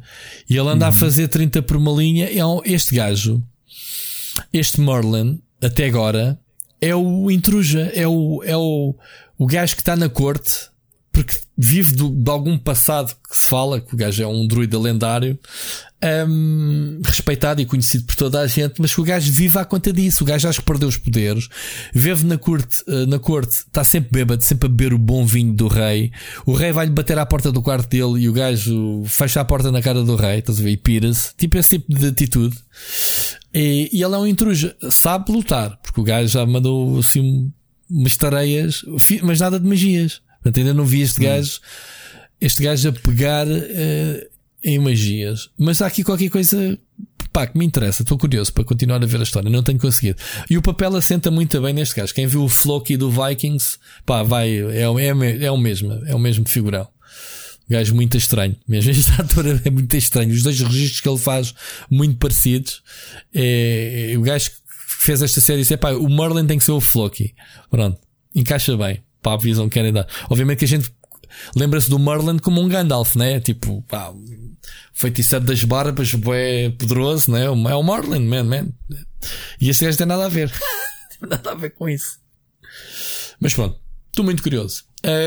De resto, o Curse fez-me meter realmente outra vez o upload em pausa para no penúltimo episódio. Eu ando a interromper as séries todas, man. Eu não consigo ver um- é é uma série de, de- pá, eu tô em tenho tanto pouco tempo para ver. E lembrando que esta semana sai o, o Umbrella Academy 2, portanto eu tenho até ao fim da semana para ver isto tudo. Olha, pois é, pois é. Pá, e a, e a- a Netflix não, não para quieta, pronto, não sempre a mandar coisas. Portanto, continua. O que é que tu tens aí para a gente? Olha, vi um post do Sírio e eu acho que nós não chegámos a aconselhar esta série aqui na Season 1 e portanto acho que foi um crime e aproveito para trazer agora. Para quem tem Amazon Prime, se não viu a, a minissérie The Night Manager, protagonizado pelo hum, Hugh Glory, pelo hum, Tom Hiddleston e pela hum, Olivia Colman, está a cometer um, um tremendo erro porque é uma minissérie brutal baseada num livro do John Le Carré. É um- uma história de espionagem contemporânea, portanto, ali com o Hugh Glory é o vilão, é um, é um, um traficante de armas, e o Tom Hiddleston é, um, é alguém que se. Então, que se- o, o que se Yu- insere. ele é o Dicky. Ele é o Dicky, exatamente. Pronto, eu tenho o Wikipedia aberto. É o Dickie Roper. Uhum. Interpretações geniais dos três. É uma série que vale, minissérie que vale mesmo a pena. São seis episódios. A história é muito boa. É de 2016. Mas eu li que, curiosamente, os produtores estão seriamente a pensar. Estão a, a- está um bocado no segredo dos deuses, porque isto foi um sucesso brutal. Uh, estão a fazer a segunda season, o que vai ser uma coisa estranha, porque eu não sabia, mas o John Le Carré, que para quem não sabe é um escritor de, de policiais conhecidíssimo, não é? Ele tem uma regra muito específica que é quando tu adaptas um livro dele, se o livro não tiver continuação, tu não podes continuar a história nem em filme nem em série inventada por ti. Certo. Certo. E certo. então, pelo que deram a entender, apesar de não terem revelado Vão obrigar nada, o homem a escrever um livro. é- não sei, eu acho é que se juntaram com ele para adaptar um dos livros dele que encaixe neste setting do Night Manager. Sei E, lá, portanto, o, não- o, Alfaiate de Panamá. Lembras-te desse filme? Também é É, dele? mas não, achas que sim? Achas que não, não. Não sei. Olha, e é uma grande sugestão. Portanto, Rui, aqui uma para a tua lista, eu sei que vais gostar muito. Uh, Night Manager. Uh, Eu já deixei- ao Sírio que, já- que viu a série neste fim de semana. Eu já deixei de aceitar sugestões enquanto eu não acabar de ver. Ainda tenho para ver Ok. o The 100. Epá, eu nem quero. Eu tenho uma vergonha de achar este ainda tenho para ver. Olha, acabámos o Brave New World no, na HBO e é uma tremenda adaptação do livro do Aldous Huxley. Então, Vale muito a pena, são nove episódios muito bons Eu- que vão ter continuação. tu dá grande, Vale como tu a estavas pena. a dizer. Muito, muito bom. Muito, muito, muito bom. Ok? Uhum. Uh, dos criadores de um. Eu acho que foi no início do ano, num dos primeiros episódios desta temporada, que falámos aqui de um documentário que é o Don't Fuck with Cats. Lembras-te que um conjunto de pessoas tinham visto um vídeo de alguém a maltratar cães e juntaram-se uma espécie de comunidade de malta que no tempo livre. Uh, começou a investigar. Lembras-te disso? Os produtores fizeram um novo documentário para a Netflix que se chama Fear City New York vs. The Mafia, que é sobre os anos 70 em que a máfia dominou por completo Nova York e a polícia tinha muita dificuldade. Ou seja, o esquema estava tão bem montado com as cinco principais famílias italianas, da máfia italiana, que era praticamente eh, impossível a polícia conseguir apanhá-los. E então o documentário é sobre isto. É um excelente documentário que está no Netflix. Ainda não tenho muito a opinar, apesar de ter gostado do primeiro episódio, mas estreou no, a terceira temporada no Netflix e nós começámos a ver há bocado ao jantar antes de, de- antes de irmos fazer o programa uma série chamada The Good Girls, que é com a Christina Hendricks. E com a Christina Hendricks, para quem não se lembra, é a senhora secretária do Mad Men, que tem um busto bastante longo, bastante avultado. que acho que dessa forma toda a gente se lembra dela e com a Reta do Parks and Recreation. E o que é que é a história? É aqui uma comédia, mas um, é um, acho que diria que é um dramedy. São três mulheres com problemas diferentes que decidem assaltar um, pá, duas, três senhoras de- de- do subúrbio, estás a perceber? Que se juntam, estão com dificuldades financeiras e vão assaltar um supermercado. E pronto, isso vai ser a porta de entrada para grandes problemas. O tom faz-me, está-me a fazer muito lembrar o. Tu disse que a-. Cristina Hendricks é o que tem os problemas? Os problemas não, tem um busto avultado. Exato, problemas de busto. Pronto, é só para dizer que confirma-se. Coitado. Claro que sim. Coitado. Claro que sim. Uh, The Good Girls parece uma série interessante, ainda por cima já foi um, o- por causa do Covid, a terceira season foi cortada, uh, foi, ficou mais curta, mas foi renovada para a quarta season. À partida parece-me interessante o conceito. Portanto, como é que três, três uh, mulheres de- do subúrbio que Eu já te deixei de ouvir desde o início, porque tu aqui, pá, eu acho que ela tem tudo avantajado. ok. Pronto, são, são as minhas sugestões de séries. Agora, de música, tenho aqui algumas sugestões. Ahm, aproveitando a quarentena, os e, e, aliás a turnê que terminou cá em Lisboa, os Anathema acabaram de lançar a versão de décimo aniversário do álbum We're Here Because We're Here. Tem quatro versões novas gravadas, regravações de, de músicas deste álbum Nossa Senhora. gravadas em lockdown, são mesmo as Lockdown 2020 versions. Uh, em, na onda das regravações, porque os remasters não acontecem só isto, nos isto vídeos. devia ser proibido, Ricardo. Desculpa lá. Desculpa lá interromper-te. O que é que era proibido? Remasters? Não, andar assim na rua. Obrigado. Ainda estás parado. Com pé Ok. tua. Um- um- uma das bandas que são os pais do, do, do metalcore, os In Flames, com o grande álbum Clayman, que foi um dos álbuns que eu mais ouvi no, na adolescência, lançar, acabaram de lançar um remaster do álbum. Portanto, para quem gosta deste álbum clássico de death melodic ou deathcore, Isto não, é, isto não é natural, Ricardo. é natural, sim senhor. Eu já li sobre isso. Uh, Mas que o, o, álbum, o álbum foi gravado naturalmente? Foi, foi, foi isso. São naturais, são. Os álbuns são naturais. Os Nightingales acabaram de lançar o álbum Dawnlight Garden e agora um grande destaque para uma banda que está, uma banda portuguesa que está a gerar furor internacionalmente. E eu acredito que se que já, pelo que eu me lembro, já tinham alguns convites para grandes festivais de metal mundiais que são, eu, eu espero não estar a pronunciar mal, mas acho que eles se chamam Gaéria. Uma banda portuguesa de black metal os, que, que, que se vocês forem ao YouTube procurar, o álbum chama-se Limbo, acabou de sair, está no Spotify. Uh, tem tido reviews brutais, estão a ter um alta atração e, portanto, é se não fosse agora este verão com, com, com a pandemia, eu já sabia que eles iam começar a correr a Europa e talvez algumas partes do mundo. Acredito que 2011 vai ser um. um 2011, 2011, 2021 vai ser um bom ano para estes portugueses que, que estão a internacionalizar a música pesada feita em Portugal. E ouçam Guéria, Limbo, eles têm um visual muito específico. Ok? Agora na onda do prog, já tínhamos aqui anunciado que estava quase a sair e já saiu o novo álbum dos Haken, o Virus, os Haken que iam ser cabeças de cartaz do Comendácio, que teria decorrido no mês passado em Torres, em Torres Novas. Um projeto paralelo do Steven Wilson, Blackfield, acabou de lançar um, um single chamado Suburbs Gone. Aqui uma art pop hum, bastante hum, orlhuda. E os Gaspacho Que bom que sabe uma sopa de gaspacho no, no, no verão. Mas Gaspacho. a, ban a banda Gaspacho acabou de lançar também um single novo, Fireworker, e estão a preparar um novo álbum. Mas olha que dava uma grande capa de um álbum, digo já. Pois dava. De Gaspacho. Gaspacho. Pois dava de Gaspacho, é isso mesmo. Splash. Sugestões de board games. Tenho aqui uma sugestão de um jogo que é um dos jogos mais high rated de- do Board Game Geek. É um, um, um dos jogos mais jogados e mais falados. Finalmente tivemos a oportunidade de jogar. Eu tinha recebido a versão completa de Kickstarter na, há mês e meio. Este fim de semana jogámos. É Root.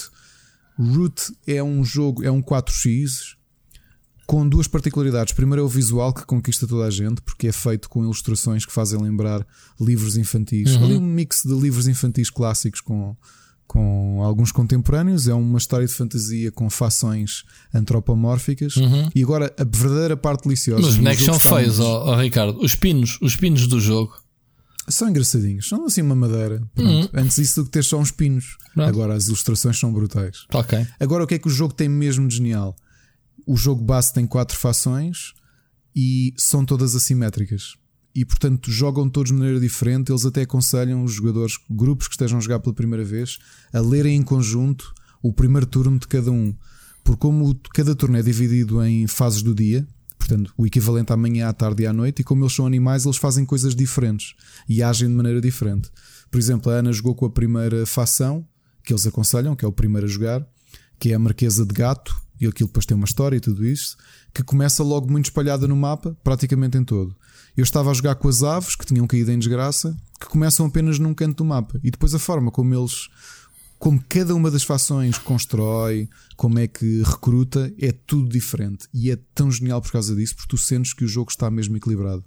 E por isso é que merece este lugar de um dos jogos de estratégia uh, mais high rated da, da, da atualidade. E portanto há muita gente que adora este Eu jogo que e eu consigo compreender porquê. O castelo é muito giro, por acaso. O, o jogo é mesmo, mesmo muito giro. É daqueles que parece um bocado assustador ao início por ser tudo assimétrico, estás a perceber? Porque tu, epá, para lá que esta fação, mas como é que isto é? Como é que isto joga? Porque é mesmo completamente diferente. Isto deve ser muito difícil aprender a jogar estes jogos todos, meu. Fogo, não sei como é que consegues. Este eu digo-te, pá, e ao terceiro turno já estávamos a perceber perfeitamente. Havia ali uma coisa na minha facção que eu estava a fazer mal, porque a minha facção, como aquilo é hum, um conjunto de aves e tem uma, tem uma espécie de ditador e que gera as aves, tem uma cúpula e tu tens um- os decretos e tens de conseguir fazer cumprir aquilo que, o teu, que vais adicionando. E se não conseguires cumprir, cais em desgraça e portanto há, há tumultos. Epá, parece muito complicado explicar. A realidade é que jogando é muito, muito, muito. uh, é, é, é acessível, estás a perceber? O jogo é a partir de 10 anos. Só que é um bocado assustador por parecer tão difícil, porque o manual são não sei quantas páginas. Já, assim. já jogaste o Dune? Chegaste a jogá-lo? Já, já tinha jogado. Já, já tinha jogado. Esta versão que eu tenho atual, não. Mas quando há. Joguei-o a primeira vez em 2010, ainda o jogo estava longe de se imaginar que poderia ser reprinted, porque houve alguém que tinha o jogo original e começou a desenhar hum, as peças para tu poderes imprimir em casa e poderes é. eh, fazer o jogo. Pode-se comprar, Joguei. eh, pode comprar o reprinted. O 50, reprint fica mais barato. 50 Eu paus. comprei por 30. É, não sei se é. Eu, eu recebi a expansão durante a, durante a pandemia, que eu fiz logo a aqui reserva. 10 disponíveis, 50 paus, num site chamado Dot. Pode- Não, mas olha, no Amazon espanhol, já agora sem promoção, sem publicidade ao Amazon, está a 41,90 com portos de envio gratuitos. Uhum.